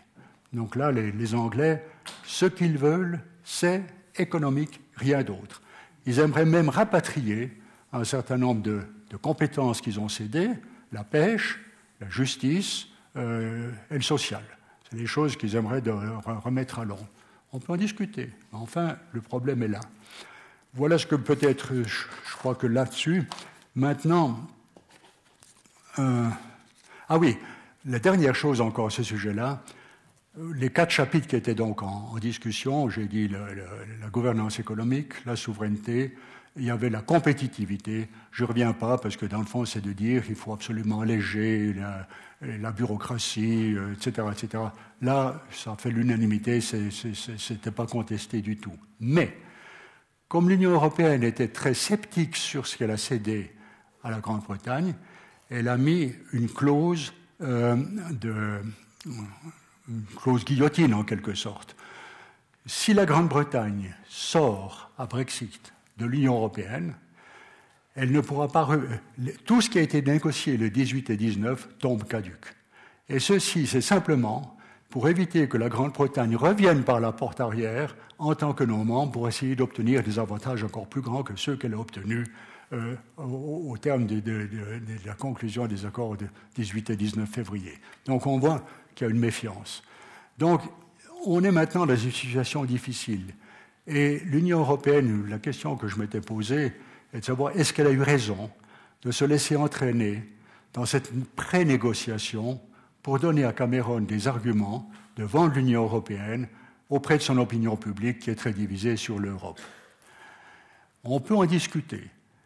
Il est vrai que si l'Union européenne n'avait pas donné ses avantages et que, la Grande-Bretagne en sorte, l'Union européenne aurait des difficultés majeures. Un, il ne faut pas oublier, la Grande-Bretagne est la deuxième puissance économique de l'Union européenne après la Grande-Bretagne. C'est le troisième contributeur au budget de l'Union européenne, c'est à peu près 13%. Ensuite, c'est une diplomatie euh, mondialement connue avec une force militaire qui est appréciable, que qu'on commence de valoriser avec les enjeux qu'on voit à nos frontières, etc. Donc en fait, il y a eu. Et puis, l'Union européenne était tellement affaiblie qu'elle ne voulait pas perdre, disons, le Royaume-Uni. On peut comprendre ces arguments. Mais d'un autre côté, les concessions qu'on a offertes au Royaume-Uni, je suis persuadé qu'ils n'auront pas beaucoup d'impact sur la campagne électorale que, va, que mène maintenant M. Cameron, parce que c'est des arguments alambiqués. Et quand je regarde les, les, registres qu'utilise maintenant M. Cameron auprès de son opinion publique, il y a le registre, je dirais, nationaliste, qui dit Je n'aime pas Bruxelles, je cite, hein, je le traduis librement, je n'aime pas Bruxelles, j'aime la Grande-Bretagne. Premièrement. Et ensuite dire Nous serons dans une Union européenne là où nous avons des intérêts à défendre. Deuxième exemplaire. Nous ne serons jamais membres d'une Union européenne euh, qui ne nous plaît pas. Ces arguments pèsent sur l'opinion publique anglaise, tandis que le reste, ça compte pour beurre. Donc il faut voir qu'il va utiliser ce langage nationaliste. Il a un langage économique. J'ai aussi disséqué ces différents euh, discours depuis le 19 février. Ils sont très clairs. Enfin, il prend l'exemple de la Suisse, il prend l'exemple de la Norvège. Il dit ben, nous ne voulons pas ça parce que nous sommes une grande puissance, un meilleur temps d'être dedans que l'autre pour combattre le terrorisme, pour combattre, etc. En fait, toutes sortes de choses comme ceci. Et le troisième argument, c'est le, registre géopolitique. Et là, il dit, Cameron, il dit une chose très simple, il dit, euh, comment peut influencer nos partenaires l'Union européenne Le Royaume-Uni rayonne davantage dans le monde. Bon, euh, ça, voilà. Comme le centre de gravité du monde se déplace, nous avons meilleur temps d'être dans l'Union européenne qu'en dehors. Voilà. voilà les arguments géopolitiques. Enfin, ça commence d'être très percutant. On a affaire à des choses de ce type-là. Maintenant, alors peut-être mes conclusions, c'est-à-dire, euh, j'aimerais peut-être juste euh, voir euh, une chose. Vous permettez que je change de registre parce que j'en ai tellement. j'aimerais peut-être dire une dernière chose, dans le fond, qu'est-ce que ce Brexit a comme conséquence pour la Suisse? Et je, je dois dire que c'est peut-être un tout petit peu, un tout petit peu j'ai ébauché quelque chose parce que ça n'est pas très facile euh, de voir clair dans tout ça. Mais j'aimerais peut-être vous en donner la, quintessence en quelques mots pour terminer cet exposé. Tout d'abord, nous avons deux hypothèses qui sont envisageables. La première hypothèse, le Royaume-Uni sort de l'Union européenne. Quelle est la conséquence, disons, pour l'Union européenne? Tout d'abord, enfin, non, pardon, c'est pas ça. J'en suis pas encore là. Euh, pardon. Il ne faut pas que je revienne en arrière, parce que j'ai sauté quand même pas mal de choses, je m'excuse. Euh, la première chose, c'est l'état de la question. Suite au vote du 9 février 2014, la Suisse doit maintenant contrôler l'immigration de manière autonome, en limitant le nombre des ressortissants de l'Union européenne et de la ILE. Ne l'oublions pas, on les, oublie toujours, Norvège, Liechtenstein et Islande. Donc, il faut les contrôler. Ça veut dire qu'on doit essayer de concilier la libre circulation des personnes avec, disons, des contingents. Or, que nous a dit, disons, l'Union européenne Elle nous le dit depuis six ou huit mois. Vous ne toucherez pas à l'accord sur la libre circulation des personnes, c'est la pierre, une des pierres angulaires de la construction européenne. Or, nous continuons d'en croire que nous obtiendrons quelque chose à ce titre-là. Et la stratégie qui vient d'être développée par le Conseil fédéral me fait peur. Elle me fait peur parce qu'elle dit nous allons continuer de négocier un accord consensuel avec l'Union européenne euh, en espérant trouver une solution. Or, le vote du 9 février 2014, nous sommes en mars 2016. L'échéance, c'est février 2017. Il nous reste 11 mois pour arriver à quelque chose. Pendant ces 18 mois ou 20 mois, que ce que vous voulez, dans le fond, on n'a pas fait de déblocage. L'Union européenne nous a continué de nous dire ce n'est pas une voie possible, vous ne pouvez pas faire ça, etc. etc. On s'obstine, on continue, on perd du temps.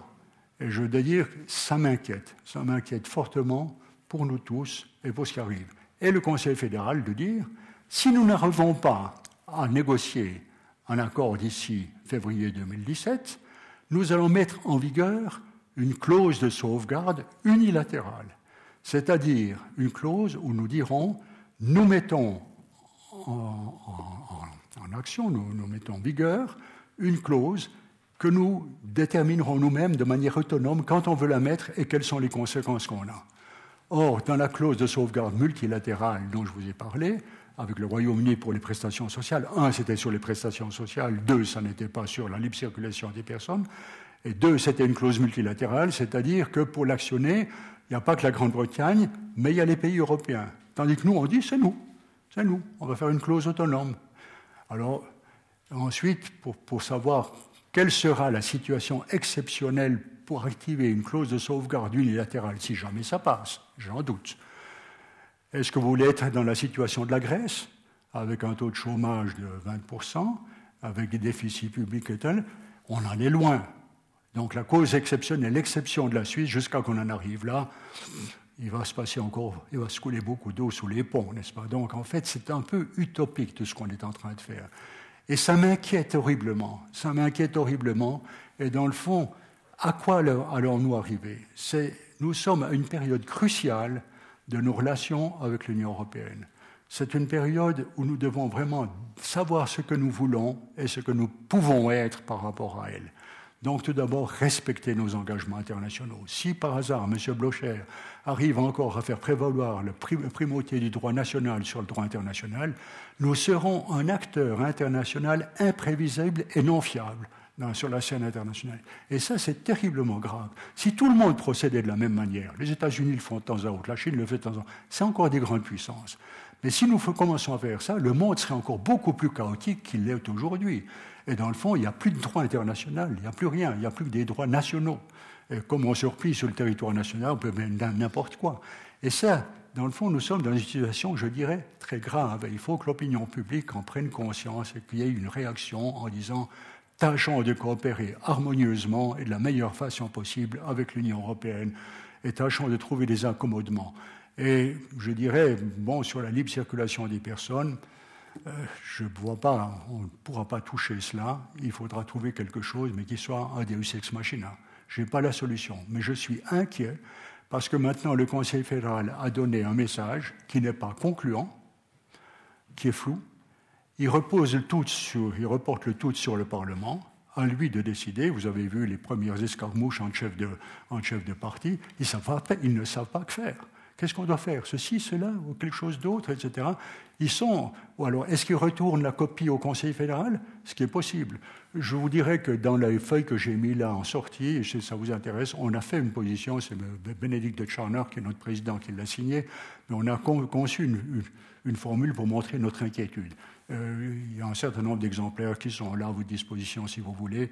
Et si vous voulez consulter notre site euh, sur l'association suisse en Europe, n'hésitez pas. Nous avons pris position maintenant beaucoup plus et nous allons prendre position encore beaucoup plus en fonction, disons, des développements euh, qui vont se faire pendant ces, ces 10-12 mois qui sont, vont être cruciaux pour nous. Voilà, je m'excuse, mais je crois que j'ai tenu le temps, non, à peu près? Bon, OK.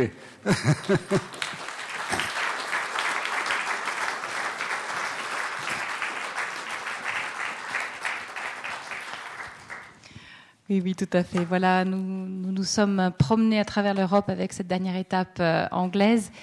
La parole est à vous si vous avez des questions, des interventions. Ça commence tout de suite, c'est parfait.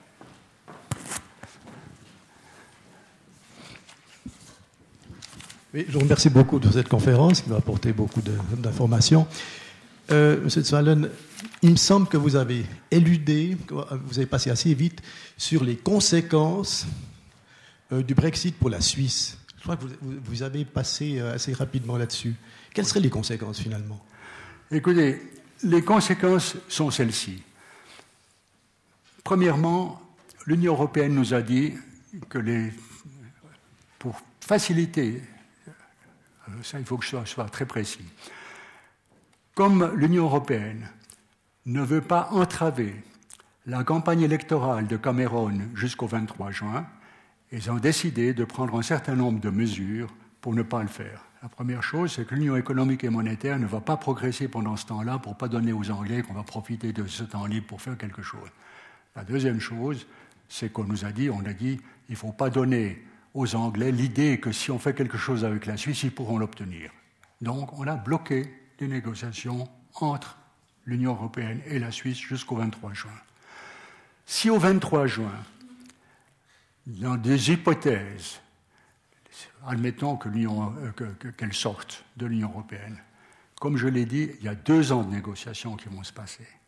Pendant ces deux ans de négociations, il est évident que la priorité sera la relation entre l'Union européenne et le Royaume-Uni. Donc nos négociations risquent bien d'en pâtir, de ne pas avancer, disons. Et ça, c'est inquiet. De même que si, euh, si le Royaume-Uni reste dans l'Union européenne, il y aura tous ces accommodements dont j'ai parlé qui vont faire que, de nouveau, l'Union européenne donnera la priorité à la négociation avec le Royaume-Uni. Donc, pour nous, ça raccourcit encore terriblement le temps qui nous reste pour arriver à trouver une solution d'ici au 14 février 2017. 14 février, 9 euh, février. Il est possible qu'il y ait un petit délai plus long, c'est-à-dire que le, le coup près tombera pas peut-être le 9 février 2017, mais ça, il ne faut pas trop, faut, pas le prendre comme une certitude. C'est une hypothèse, elle est possible. Donc pendant ce temps, si vous voulez, rien ne se passe. Rien ne se passe. Euh, l'accord sur l'électricité, qui, est crucial pour la Suisse, il est déjà bloqué. Il est en négociation depuis 2007. Or, l'Union européenne est en train maintenant d'intégrer son marché de l'électricité au plan européen. Nous sommes une plaque tournante du marché européen. Si nous n'arrivons pas à négocier l'accord sur l'électricité dans un temps record, nous serons complètement contournés, ça commence de, de prendre forme, et nous gagnons à peu près un milliard de francs par ce transit de l'électricité qui passe par la suite. Deuxièmement, la sécurité de nos approvisionnements, est en cause, en ce sens que nous dépendons surtout avec ce qui se passe maintenant avec le prix. Vous avez vu les barrages, enfin, ce qui se passe, le, coût, euh, ils sont trop, trop, trop chers, etc. Donc, en fait, nous avons tout un problème de sécurité des approvisionnements qui, qui, qui, se pose. Donc, tout ça est en train de peser sur nous, n'est-ce pas? Et c'est ça qui m'inquiète énormément. Et surtout, nous sommes maintenant à cette période où rien ne va se passer entre l'Union européenne et la Suisse. Et là, nous ne pouvons pas faire grand-chose, sauf si nous débloquons sur le plan intérieur quelque chose qui dit, ben, euh, d'accord, sur la libre circulation. Et je me demande si, dans le fond, en fin de compte, vous avez vu qu'il y a maintenant des tas d'initiatives, des projets constitutionnels, etc., tout ce que vous voulez. Moi, je me demande si véritablement nous n'allons pas avoir une revotation. Euh, Monsieur Couchepin en a parlé dans une ou deux interviews de ces deux derniers jours. Je lui donne raison, en ce sens que l'opinion publique suisse, en votant le 9 février 2014, la plupart des gens qui ont voté pour l'initiative ne se sont pas rendus compte totalement pourquoi ils votaient. Pourquoi votaient-ils? Ils votaient contre l'immigration illégale, euh, les vols, la sécurité, euh, comportement civique, etc. Mais j'ai été interrogé beaucoup de personnes. Il y en a énormément qui m'ont dit je n'ai pas pensé que ce vote avait un caractère anti-européen, qu'on violait la liberté de circulation des personnes. Donc en fait, si nous voulons revoter, je dis oui, moi je suis peut-être assez acquis à cette idée, mais je demande encore à l'explorer. Mais si nous revotons, il faudrait que le Conseil fédéral, et ça je l'ai dit le, le lendemain du 9 février 2014, si nous devions revoter, il faudrait que ce soit assorti par un certain nombre de mesures qui tranquillisent l'opinion publique sur ce qu'il a euh, la titille. Hein, la sécurité, l'application du droit, l'infrastructure, etc. Or, je le disais à, table avec le cher Pillot tout à l'heure, euh, nous sommes dans une situation assez exceptionnelle en Suisse. Euh, la Confédération emprunte et gagne de l'argent, parce que dans le fond, les gens qui font les, les, les Geldmarktforderungen, c'est-à-dire les créances comptables, ils les vendent en dessous du prix, donc c'est l'investisseur qui paye, puis quand il les verse à terme, et la Confédération a fait 80 millions de bénéfices l'année dernière sur ces opérations-là. Mettons cet argent en distribution et essayons, euh, il y a eu d'ailleurs un article, je crois, ce matin de M. Viploche que, que je partage entièrement, mettons cet argent en contribution pour travailler sur les infrastructures. Les infrastructures suisses commence d'être un tout petit peu surmené. N'oublions pas le contournement de l'autoroute de Lausanne, 1960, euh, l'entrée de Genève, à peu près une heure d'attente à l'entrée de Genève, parce que l'autoroute, il gâte des années 70, n'est-ce pas? Alors que la, la, population a doublé, enfin, pas seulement Genève et Lausanne, mais toutes les agglomérations intermédiaires. Donc nos infrastructures commencent d'être un peu désuètes.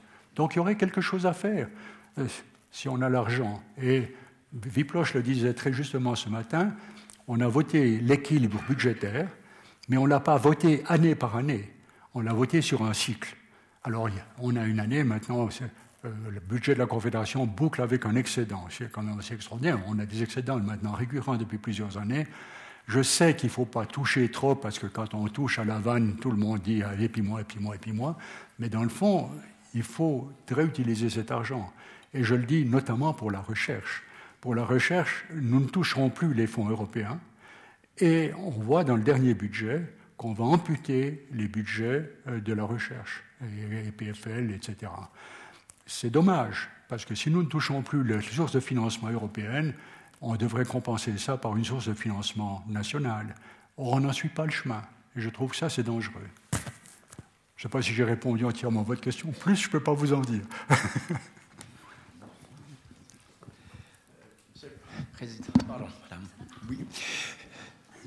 Vous avez insisté tout au long de votre euh, parcours sur l'importance de la libre circulation des personnes. Bien. Tout le monde le savait, en particulier les autorités. Si tous les accords étaient liés, pourquoi l'initiative n'a pas été rejetée dès le départ par les autorités fédérales? Est-ce par lâcheté, parce qu'on croyait qu'on gagnerait? Cette initiative, à mon avis, devait être simplement rejetée et inviter les initiants à nous faire voter sur l'ensemble des accords. Ça aurait été une autre paire de manches. Alors je crois qu'ici, les autorités, le Conseil fédéral, euh, l'administration et les chambres fédérales ont commis une grave erreur euh, lorsqu'elles ont accepté cette initiative. Non, mais moi, je, je ne peux qu'abonder dans ce sens-là. Et je dois dire que quand je n'ai pas traité cet aspect, le respect du droit, l'application du droit, si nous prenons l'historique des initiatives, elles avaient été faites à un moment où une partie de la population, c'était après euh, les catholiques, n'étaient pas représentés au gouvernement et n'avaient pas de représentants. L'initiative était la possibilité de donner aux minorités de se prononcer sur des questions cruciales pour elles. Donc c'était pour leur dire voilà la porte de sortie si vous voulez. Ensuite, l'initiative a été mobilisée à des fins partisanes, politiques, tout ce qu'on veut, notamment par les partis représentés au sein du Conseil fédéral, n'est-ce pas? Je trouve que ceux-là, ils sont au sein du Conseil fédéral, c'est à eux à, gérer leur parti, et etc. Et, et c'est vrai que ce n'est pas la seule initiative. Une initiative doit avoir un seul objet. Or, elle en a deux. La première, c'est la primauté nationale euh, sur la place de travail, et la deuxième, c'est l'immigration massive. Donc elle aurait dû être rejetée. J'ai parlé avec deux anciens euh, chanceliers fédéraux qui m'ont dit de mon temps ou de notre temps, nous n'aurions pas laissé passer cette initiative. Mais il y a eu une espèce de, euh, de laisser-aller néfaste. Et il a fallu, je veux dire, c'est pour ça que j'ai été content du vote du 28 février tout à coup, on a eu une espèce de mobilisation de la société civile en disant, écoutez, ça, ça va quand même trop loin maintenant. Et je dois dire que j'ai été heureusement surpris que ça se soit produit dans ces circonstances-là. Mais sur la validité de l'initiative, non, elle ne voulait pas. Il aurait fallu la rejeter catégoriquement, sans aucun doute. Et voilà où nous mène un peu. Une autre question ici. Monsieur Tzvalen, vous avez deux chapeaux celui de carrière diplomatique et d'ambassadeur, et c'est à cette carrière-là que vous avez surtout consacré votre conférence. C'est pour ça que ma question portera sur votre deuxième chapeau, c'est-à-dire le directeur général ancien de la Banque nationale. Aujourd'hui, on a appris que la Banque centrale européenne avait baissé encore, il n'y avait pas une grande marge de manœuvre, mais enfin à zéro le taux d'intérêt directeur principal et je crois même un, taux négatif pour certaines, favoriser euh, certains prêts aux entreprises. Mais surtout, je crois qu'ils vont monter de 60 milliards, 80 milliards par mois, l'injection de monnaie euh, dans l'économie européenne avec l'espoir que ça porte un peu des fruits. Or, jusqu'à présent, ni aux États-Unis avec les milliards qui ont été mis dedans, euh, et maintenant la Banque nationale depuis des mois, et pourtant on n'a toujours pas de, de, développement économique ni d'inflation tant recherchée. Comment expliquez-vous ce phénomène, monsieur Vous voulez que je fasse une deuxième conférence ou bien? Je suis épuisé. je suis épuisé. Non, euh, reprenons la chose. Disons, comme je vous l'ai dit, il n'y a, plus de, il a plus de système monétaire international. C'est la politique du chacun pour soi. Et il est vrai qu'au moment de la crise de 2008, ce qui s'est produit, c'est qu'on a eu peur qu'on ait de nouveau une, ressurgence de ce qui s'était produit en 1930 euh, avec la grande déflation, puis avec euh, le fascisme, etc. Et c'est là que les banques centrales sont sorties de leur rôle traditionnel, en disant, comme les gouvernements ne prennent pas les mesures structurelles qu'ils devraient prendre, comme deuxièmement, ils se sont beaucoup endettés et qu'ils ont encore un peu de peine à s'endetter davantage parce que ça risque d'aller à fin contraire, nous allons prendre un certain nombre de mesures pour redonner confiance et puis on va injecter de la liquidité. Oui, premièrement, ça ne fonctionne pas dans tous les marchés de la même manière. Ça fonctionne certainement mieux aux États-Unis. Le Japon aussi essaie de maintenant, mais ça ne fonctionne pas au Japon. Euh, je ne sais pas où on en est la Chine, elle est en train de. Mais pour nous, c'est aussi un problème majeur. Je dirais, il euh, n'y a pas de journaliste dans la salle, ou bien c'est vous, êtes, vous êtes filmé pour l'éternité, ce sera sur Internet, mais. Ah oui, ah bon. c'est pas ce qui est plus efficace. non, pour la Banque nationale, euh, bon, je dirais peut-être quelque chose. Je dirais simplement que je n'ai pas été tout à fait en accord avec ce qu'elle a fait. Mais enfin, je ne veux pas, pas exemplifier, disons, euh, aller trop loin. Mais nous avons déjà eu une période où j'étais à la Banque nationale, où nous avons dû introduire des taux d'intérêt négatifs. Ce que nous avons fait à l'époque, on avait séparé ce qui était afflux de fonds venant de l'extérieur, qui pesait sur le taux de change et le faisait monter. Et tout ce qui était économie domestique, on avait fait, on demandé au Conseil fédéral de faire un arrêté urgent et de dire cela, on laisse tel quel. De sorte que maintenant la Banque nationale a dit oui, mais enfin, on n'a pas fait comme ça.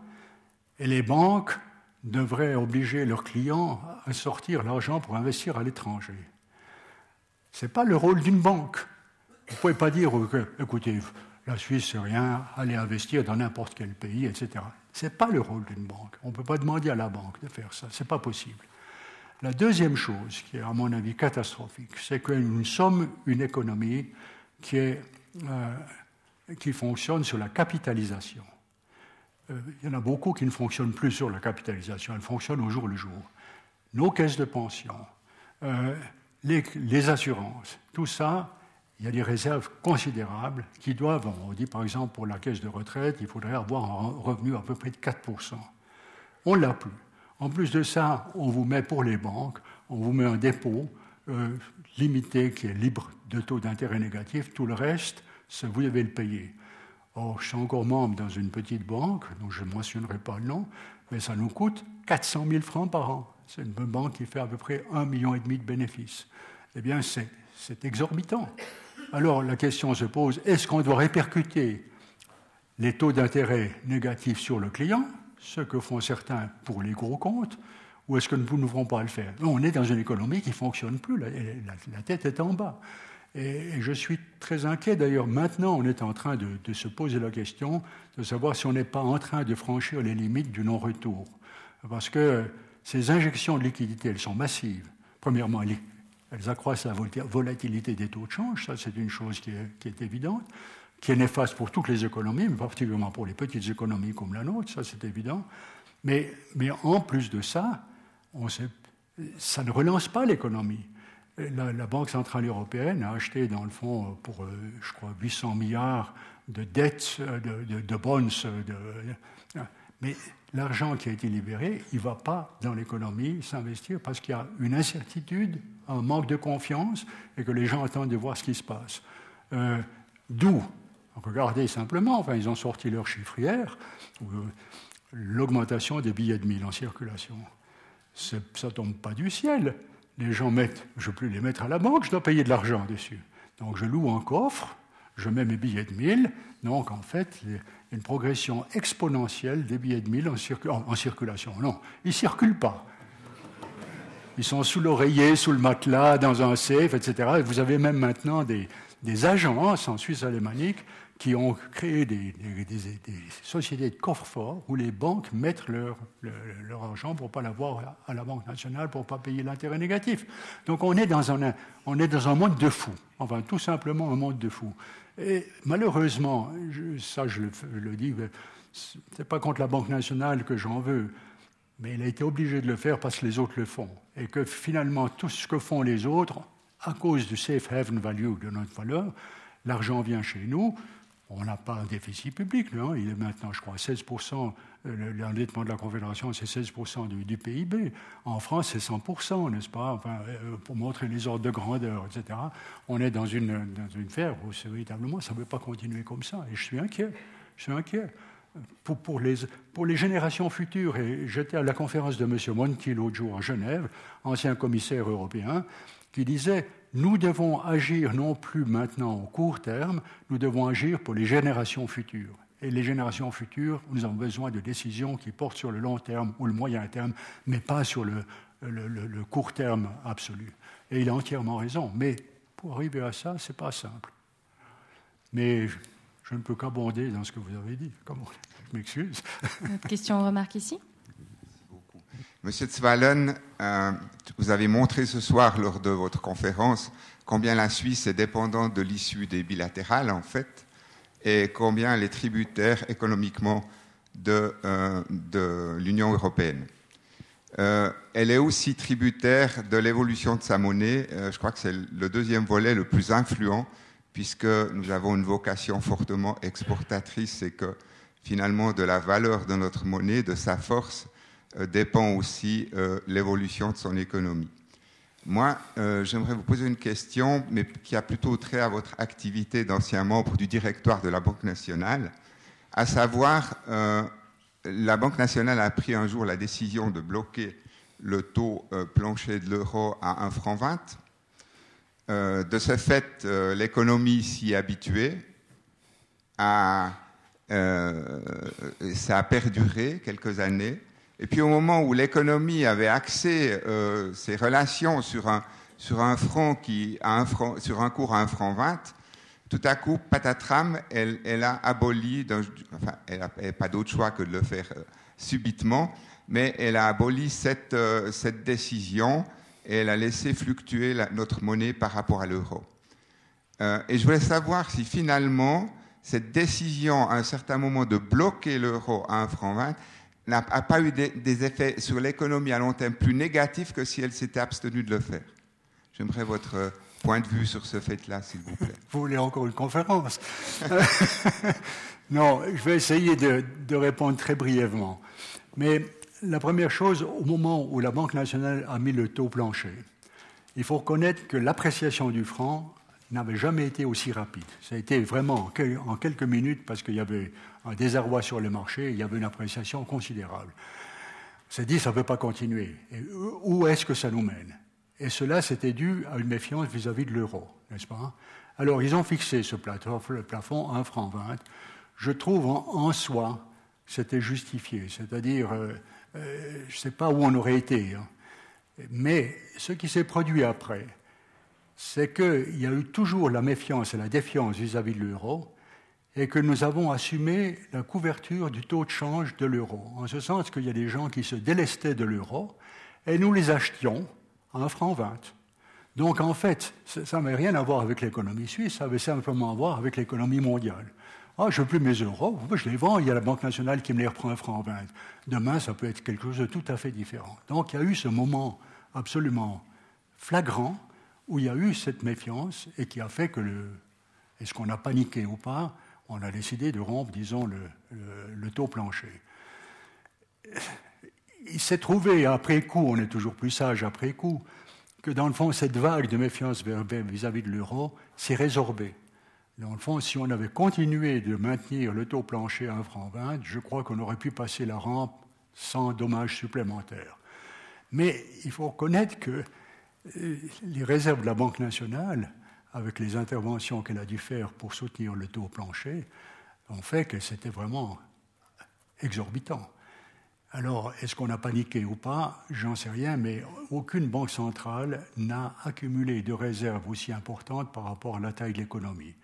Et je pense que c'est un des éléments qui a dû jouer assez fortement dans la décision de la Banque nationale.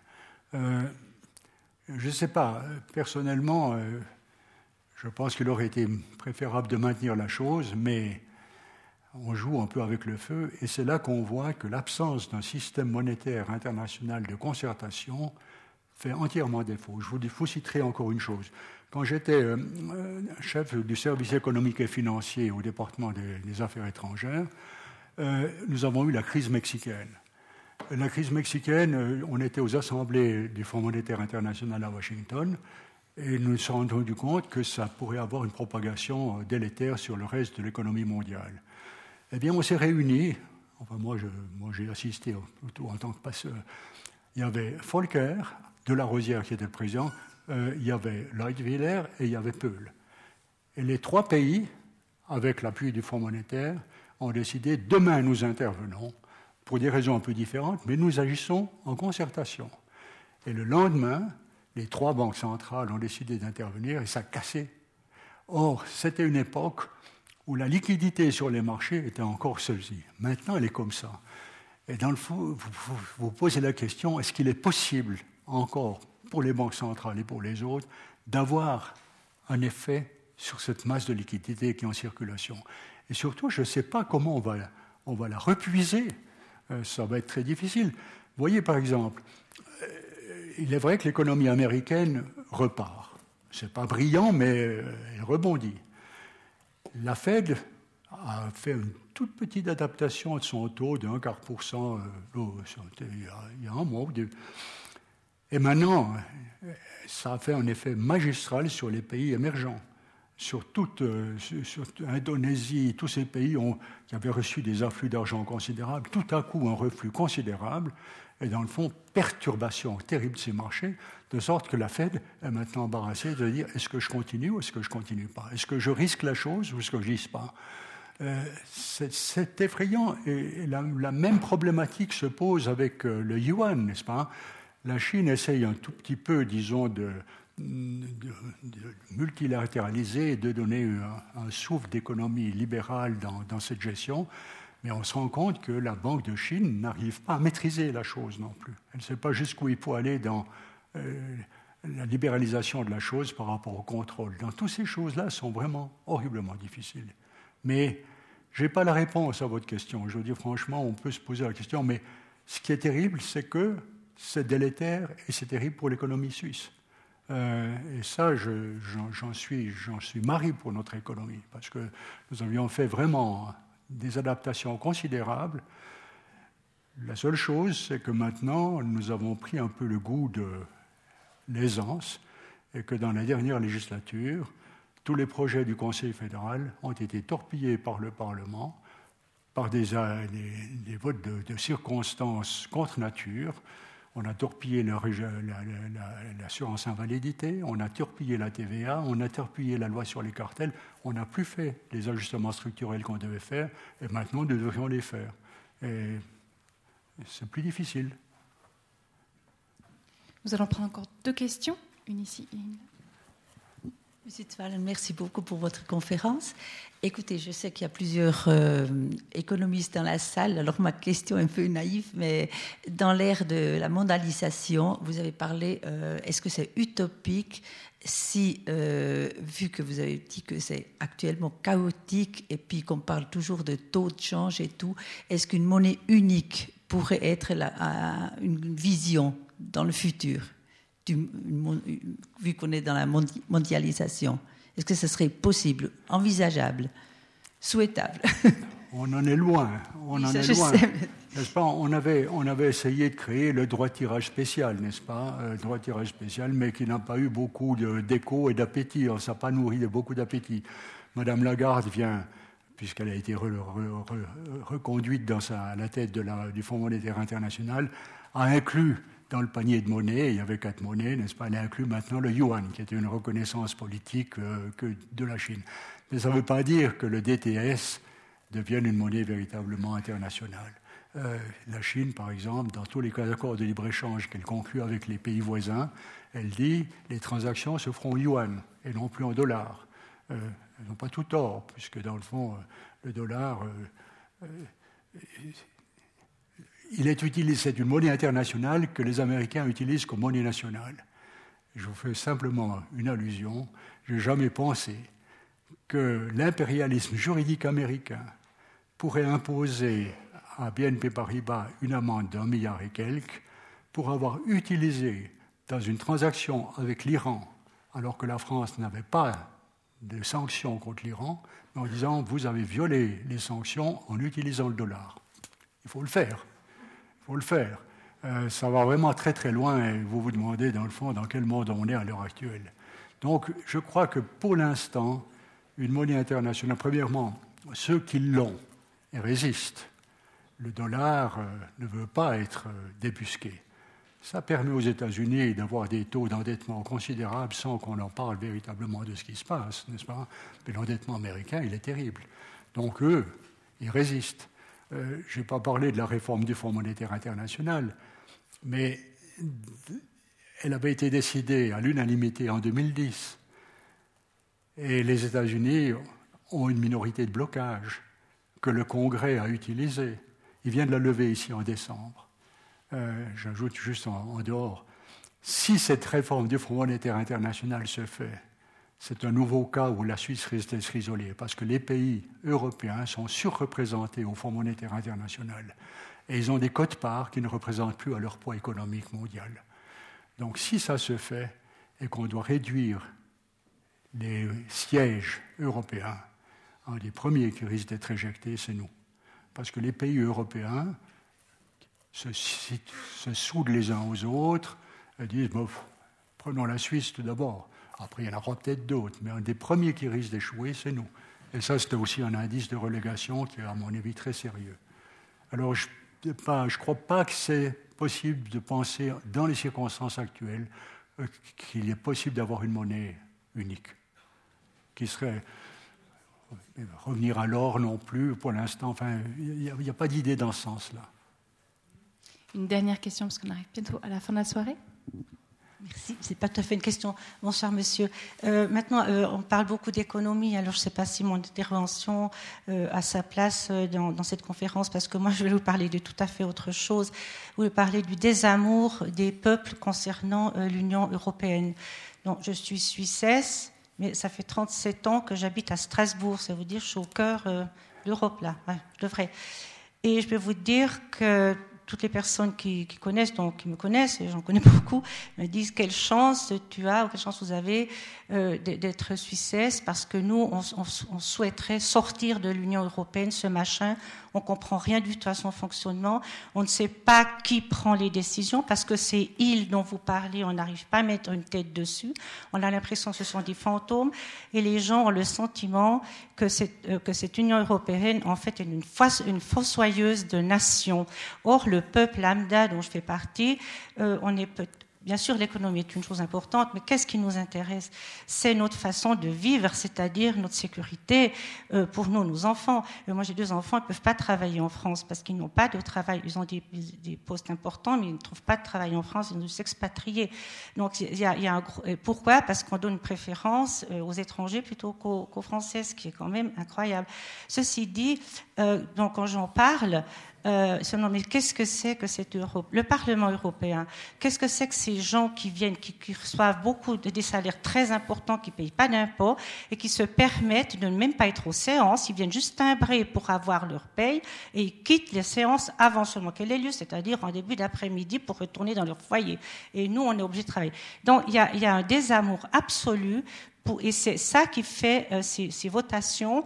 Et donc mes, amis français comprennent très très bien euh, que les Suisses votent dans ce sens-là parce que c'est plus contre l'Europe qu'autre chose. Et là, de, nouveau, monsieur, le problème européen, c'est qu'on ne sait pas qui nous gouverne. C'est pas qui. Moi, je ne suis pas du tout français, je suis que suissesse, donc je suis pas dans l'Europe, enfin l'Union européenne. Ce que je veux aussi dire, quand l'Union européenne s'occupe de la grandeur des cornichons, euh, de, disons, de des, appareils de jeu dans les lieux publics, il y a des règles euh, européennes. Pour ça, on a dû changer où j'habite toutes, les installations des, parcs pour enfants parce que, soi-disant, elles ne sont pas aux règles européennes. On se demande ce que font ces gens qui nous coûtent vraiment beaucoup d'argent et qui feraient mieux de s'occuper de notre sécurité et entre autres des sécurités frontières européennes qui sont maintenant une vraie passoire. Voilà. Donc je, regrette, c'est peut-être pas dans votre, c'est pas ce que vous vouliez dire, mais, je voulais quand même dire que euh, il, y a, y, a, quand même un ah. désamour de l'Europe qui s'occupe plus d'économie que du bien-être ou de, de la liberté des nations, que chacun ait quand même le droit de vivre comme l'a envie dans sa propre nation. J'ai compris. Euh, c'est pas que je sois en désaveu avec vous, madame. La première chose que j'aimerais mentionner, parce qu'il y a beaucoup d'aspects dans votre, dans votre question, il ne faut pas oublier que l'objectif de l'Union européenne, enfin de la CE au départ, était un objectif purement économique. C'était abattre les tarifs douaniers et avoir euh, pas de barrières aux échanges. Au fur et à mesure que l'Union économique, l'Union s'est développée, on a commencé de toucher à des domaines qui étaient politico-économiques. Euh, ça, c'est vrai. On a essayé d'accommoder ça dans les traités. Ça a été jusqu'à un certain point. Le point, ensuite, vous avez eu le, projet de constitution européenne qui a été refusé par la France et par les Pays-Bas. Et à ce moment-là, le projet de l'Union européenne a été cassé. On a essayé de réparer la chose par les traités de Maastricht et par les traités de Lisbonne. Mais qu'est-ce qu'on a fait en réparant la chose? On a rapatrié des décisions sur les nations le Conseil européen est devenu l'autorité suprême au détriment des institutions européennes, de la Commission et de tout ça. Et dans le fond, ce que vous reprochez maintenant, à juste titre, c'est que les gouvernements qui prennent les décisions dans le Conseil européen voient leurs intérêts nationaux et ne voient plus les intérêts de l'Union européenne. Donc c'est ce que vous reprochez, c'est tout à fait vrai, mais ce n'est pas contre l'Union européenne que vous devez le faire, c'est contre vos vous êtes Suisse, contre vos propres représentants nationaux. Chaque fois que ça ne va pas, c'est Bruxelles. Alors, c'est facile de dire c'est Bruxelles, mais en fait, la plupart du temps, c'est, la France. Et une chose qui, enfin, la France et d'autres, mais quand il s'agit de savoir si on va sortir un pays de l'Union européenne, ça c'est ça, on a frôlé la situation avec la Grèce. Qui ne voulait plus sortir? La Grèce. Pourquoi? Parce qu'elle savait ce qu'elle perdait. L'euro a porté quand même énormément. Depuis lors, c'est entendu qu'il est beaucoup plus fragile, mais il a apporté un taux de change qui était, disons, fiable, qui n'était pas changeant. Les, échanges intra-européens se sont considérablement développés, dans le fond, dans un sens favorable à toute l'Europe. On a eu une période de prospérité due à la croissance de l'Union européenne et au fait qu'elle commençait de toucher des domaines différents. Je vous dis, c'est la cassure du traité constitutionnel qui a cassé l'élan, etc. Alors bon, on en est là. Maintenant, ce que j'ai montré, c'est qu'il y a une partie qui aimerait aller plus loin, parce que l'euro n'est pas complet. Il faut une union bancaire. On en pose les jalons. Il faut une union fiscale, budgétaire. C'est très difficile. Est-ce que vous voulez mettre l'Allemagne, qui est assez rigoureuse, avec la France, qui est complètement délétère? Euh, Regardez aujourd'hui, qu'est-ce qu'on a dit? La Commission européenne reproche à la France de continuer de violer ses engagements au terme, disons, du déficit budgétaire. Et disant, euh, il y a aussi Lisbonne et puis il y en a d'autres. Mais la France, systématiquement, les viole. Et dans le fond, l'Union européenne marchera si le tandem franco-allemand marche. Or, regardez ce qui s'est passé maintenant ces jours derniers avec l'immigration. Qui a été négocié avec les Turcs? Madame Merkel toute seule. Et dans le fond, pourquoi? Parce que la France se replie, on laisse Madame Merkel au front, puis ensuite, quand ça ne va pas, on dit Oh, c'est l'Allemande, n'est-ce pas, c'est l'Allemande, etc.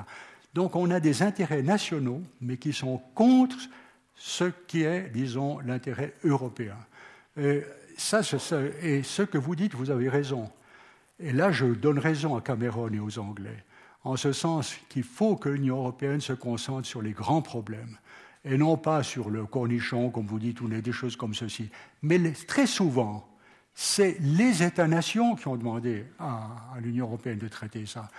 L'immigration, moi, je veux bien tout ce que vous dites, mais l'Union européenne n'a pas de compétence dans l'immigration. Elle a une compétence pour Frontex, et qui est fondée sur la solidarité. Mais quand on a mis Schengen, on n'a pas pensé à ces afflux massifs. Euh, c'est vrai, nous avons demandé à adhérer à Schengen parce qu'au queue des aéroports, nous étions dans les other passports, n'est-ce pas, et qu'on avait une queue qui n'en finissait pas, alors que les Européens passaient comme ceci. On a demandé, nous sommes membres de Schengen, nous payons à peu près 2 à 3 millions par année pour Schengen. On envoie nos gardes frontières pour contrôler, mais c'est horriblement difficile, avec les millions qui arrivent, de dire est-ce que vous avez des gardes frontières qui parlent l'arabe, qui parlent toutes ces langues, etc., qui sont différentes Il faut les, filtrer à la frontière en disant ouais, il y en a 2000 qui arrivent aujourd'hui, il faut que, que, je sache si c'est un immigré économique, si c'est un, requérant d'asile ou pas, s'il est, est vrai ou pas. Ils arrivent tous sans passeport notamment les immigrants économiques, parce qu'ils ne veulent pas montrer d'où ils viennent, etc. Donc on a affaire à une situation qui est, catastrophique. Et on ne peut pas demander à l'Union européenne de prendre des décisions dans les domaines où elle n'a pas une véritable compétence. On, la lui inflige, parce que c'est ce que je disais, les problèmes sont planétaires. Vous ne pouvez pas régler ça avec la frontière à la Slovénie, à la Slovaquie, tout ce que vous voulez. On a tous mis ça, et nous, ferions exactement la même chose si on avait un nouvel afflux. Encore que, j'ai vu, j'étais étonné qu'on libère les chiffres sur, l'immigration en Suisse, 80 000 personnes. J'étais un peu surpris de voir qu'on a libéré ça un petit peu tard. Enfin, les statistiques des fonds des retards qu'on se demande si c'est justifié ou pas. Mais c'est vrai que ce problème de la répartition, et comment voulez-vous le faire? Quand vous avez 10 000 personnes, moi j'aimerais des médecins, ah, moi, je veux pas, moi, j'aimerais pas, surtout pour l'agriculture, je n'ai pas besoin, non, surtout pas, puis je n'ai pas besoin de, main-d'œuvre non qualifiée. Rien que ça, la, solidarité pour répartir les lots entre les nations, c'est la quadrature du cercle. C'est incroyable. La difficulté qui est là-dessous. Et, pour le reste, je vous donne raison, c'est-à-dire que laissons l'union économique et monétaire progresser, si les pays en veulent encore, ça c'est une autre chose, mais rester dans le statu quo est très dangereux. Et je vous dis simplement, je le répète, parce que j'ai fait une étude personnellement où j'ai regardé quelles étaient les conséquences si l'euro devait imploser. Mais on ne se rend pas compte de ce qui se passe. Vous vous rendez compte, si vous avez de nouveau le franc français par rapport aux démarques, il y en a un qui coule, il y en a un qui monte. Comment vous allez faire les, régler les, litiges, juridiques? Avec quel taux de change? Les machines à sous? Mais c'est incroyable, les contrats qui sont libellés en euros et qui ne sont plus en monnaie nationale, etc. Mais c'est effrayant, c'est effrayant. Et, nous ne nous rendons pas compte que si l'euro saute, Mais c'est une catastrophe, je l'ai dit, mondiale. Et pour nous en particulier, parce que le taux de champ suisse, alors euh, il n'y a plus d'économie. Il n'y a plus d'économie. Et, les gens ne s'en rendent pas compte. C'est-à-dire que le point de retour est, aussi dangereux, même plus dangereux que le point, disons, d'avancement à l'heure actuelle.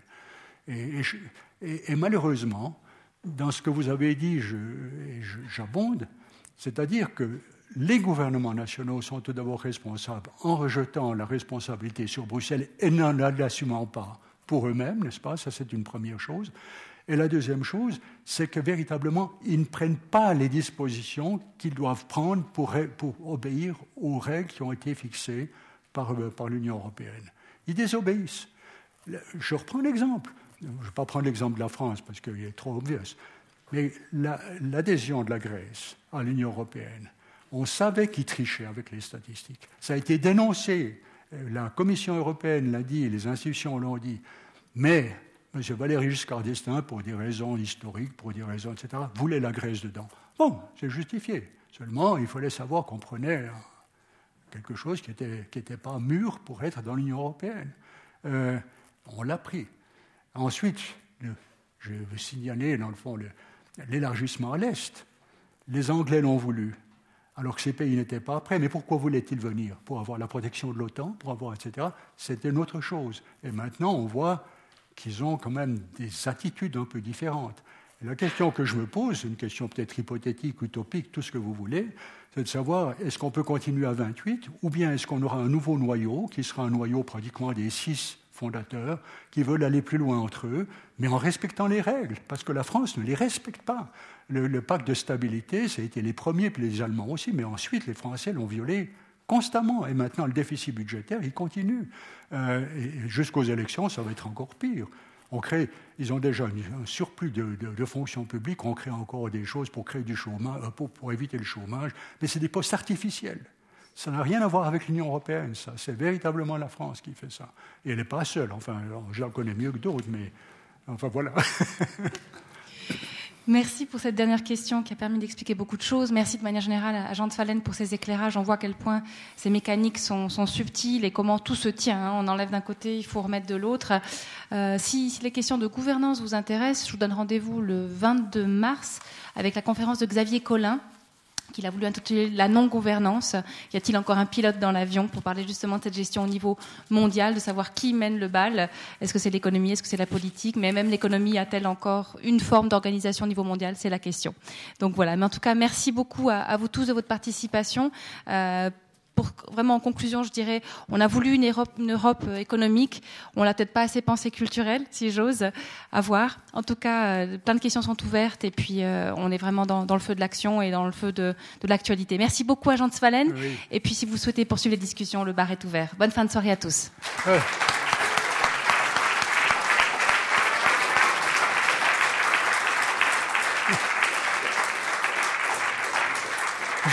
juste un tout petit mot comme j'ai pondu énormément de papier, je les donnerai ici, s'ils seront sur le site, mais il faut que je les mette à jour jusqu'à mardi, parce qu'il faut que je trouve encore quelqu'un qui me les tape.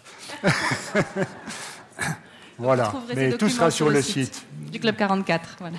Bonne soirée. Merci. Allez, merci encore. Merci.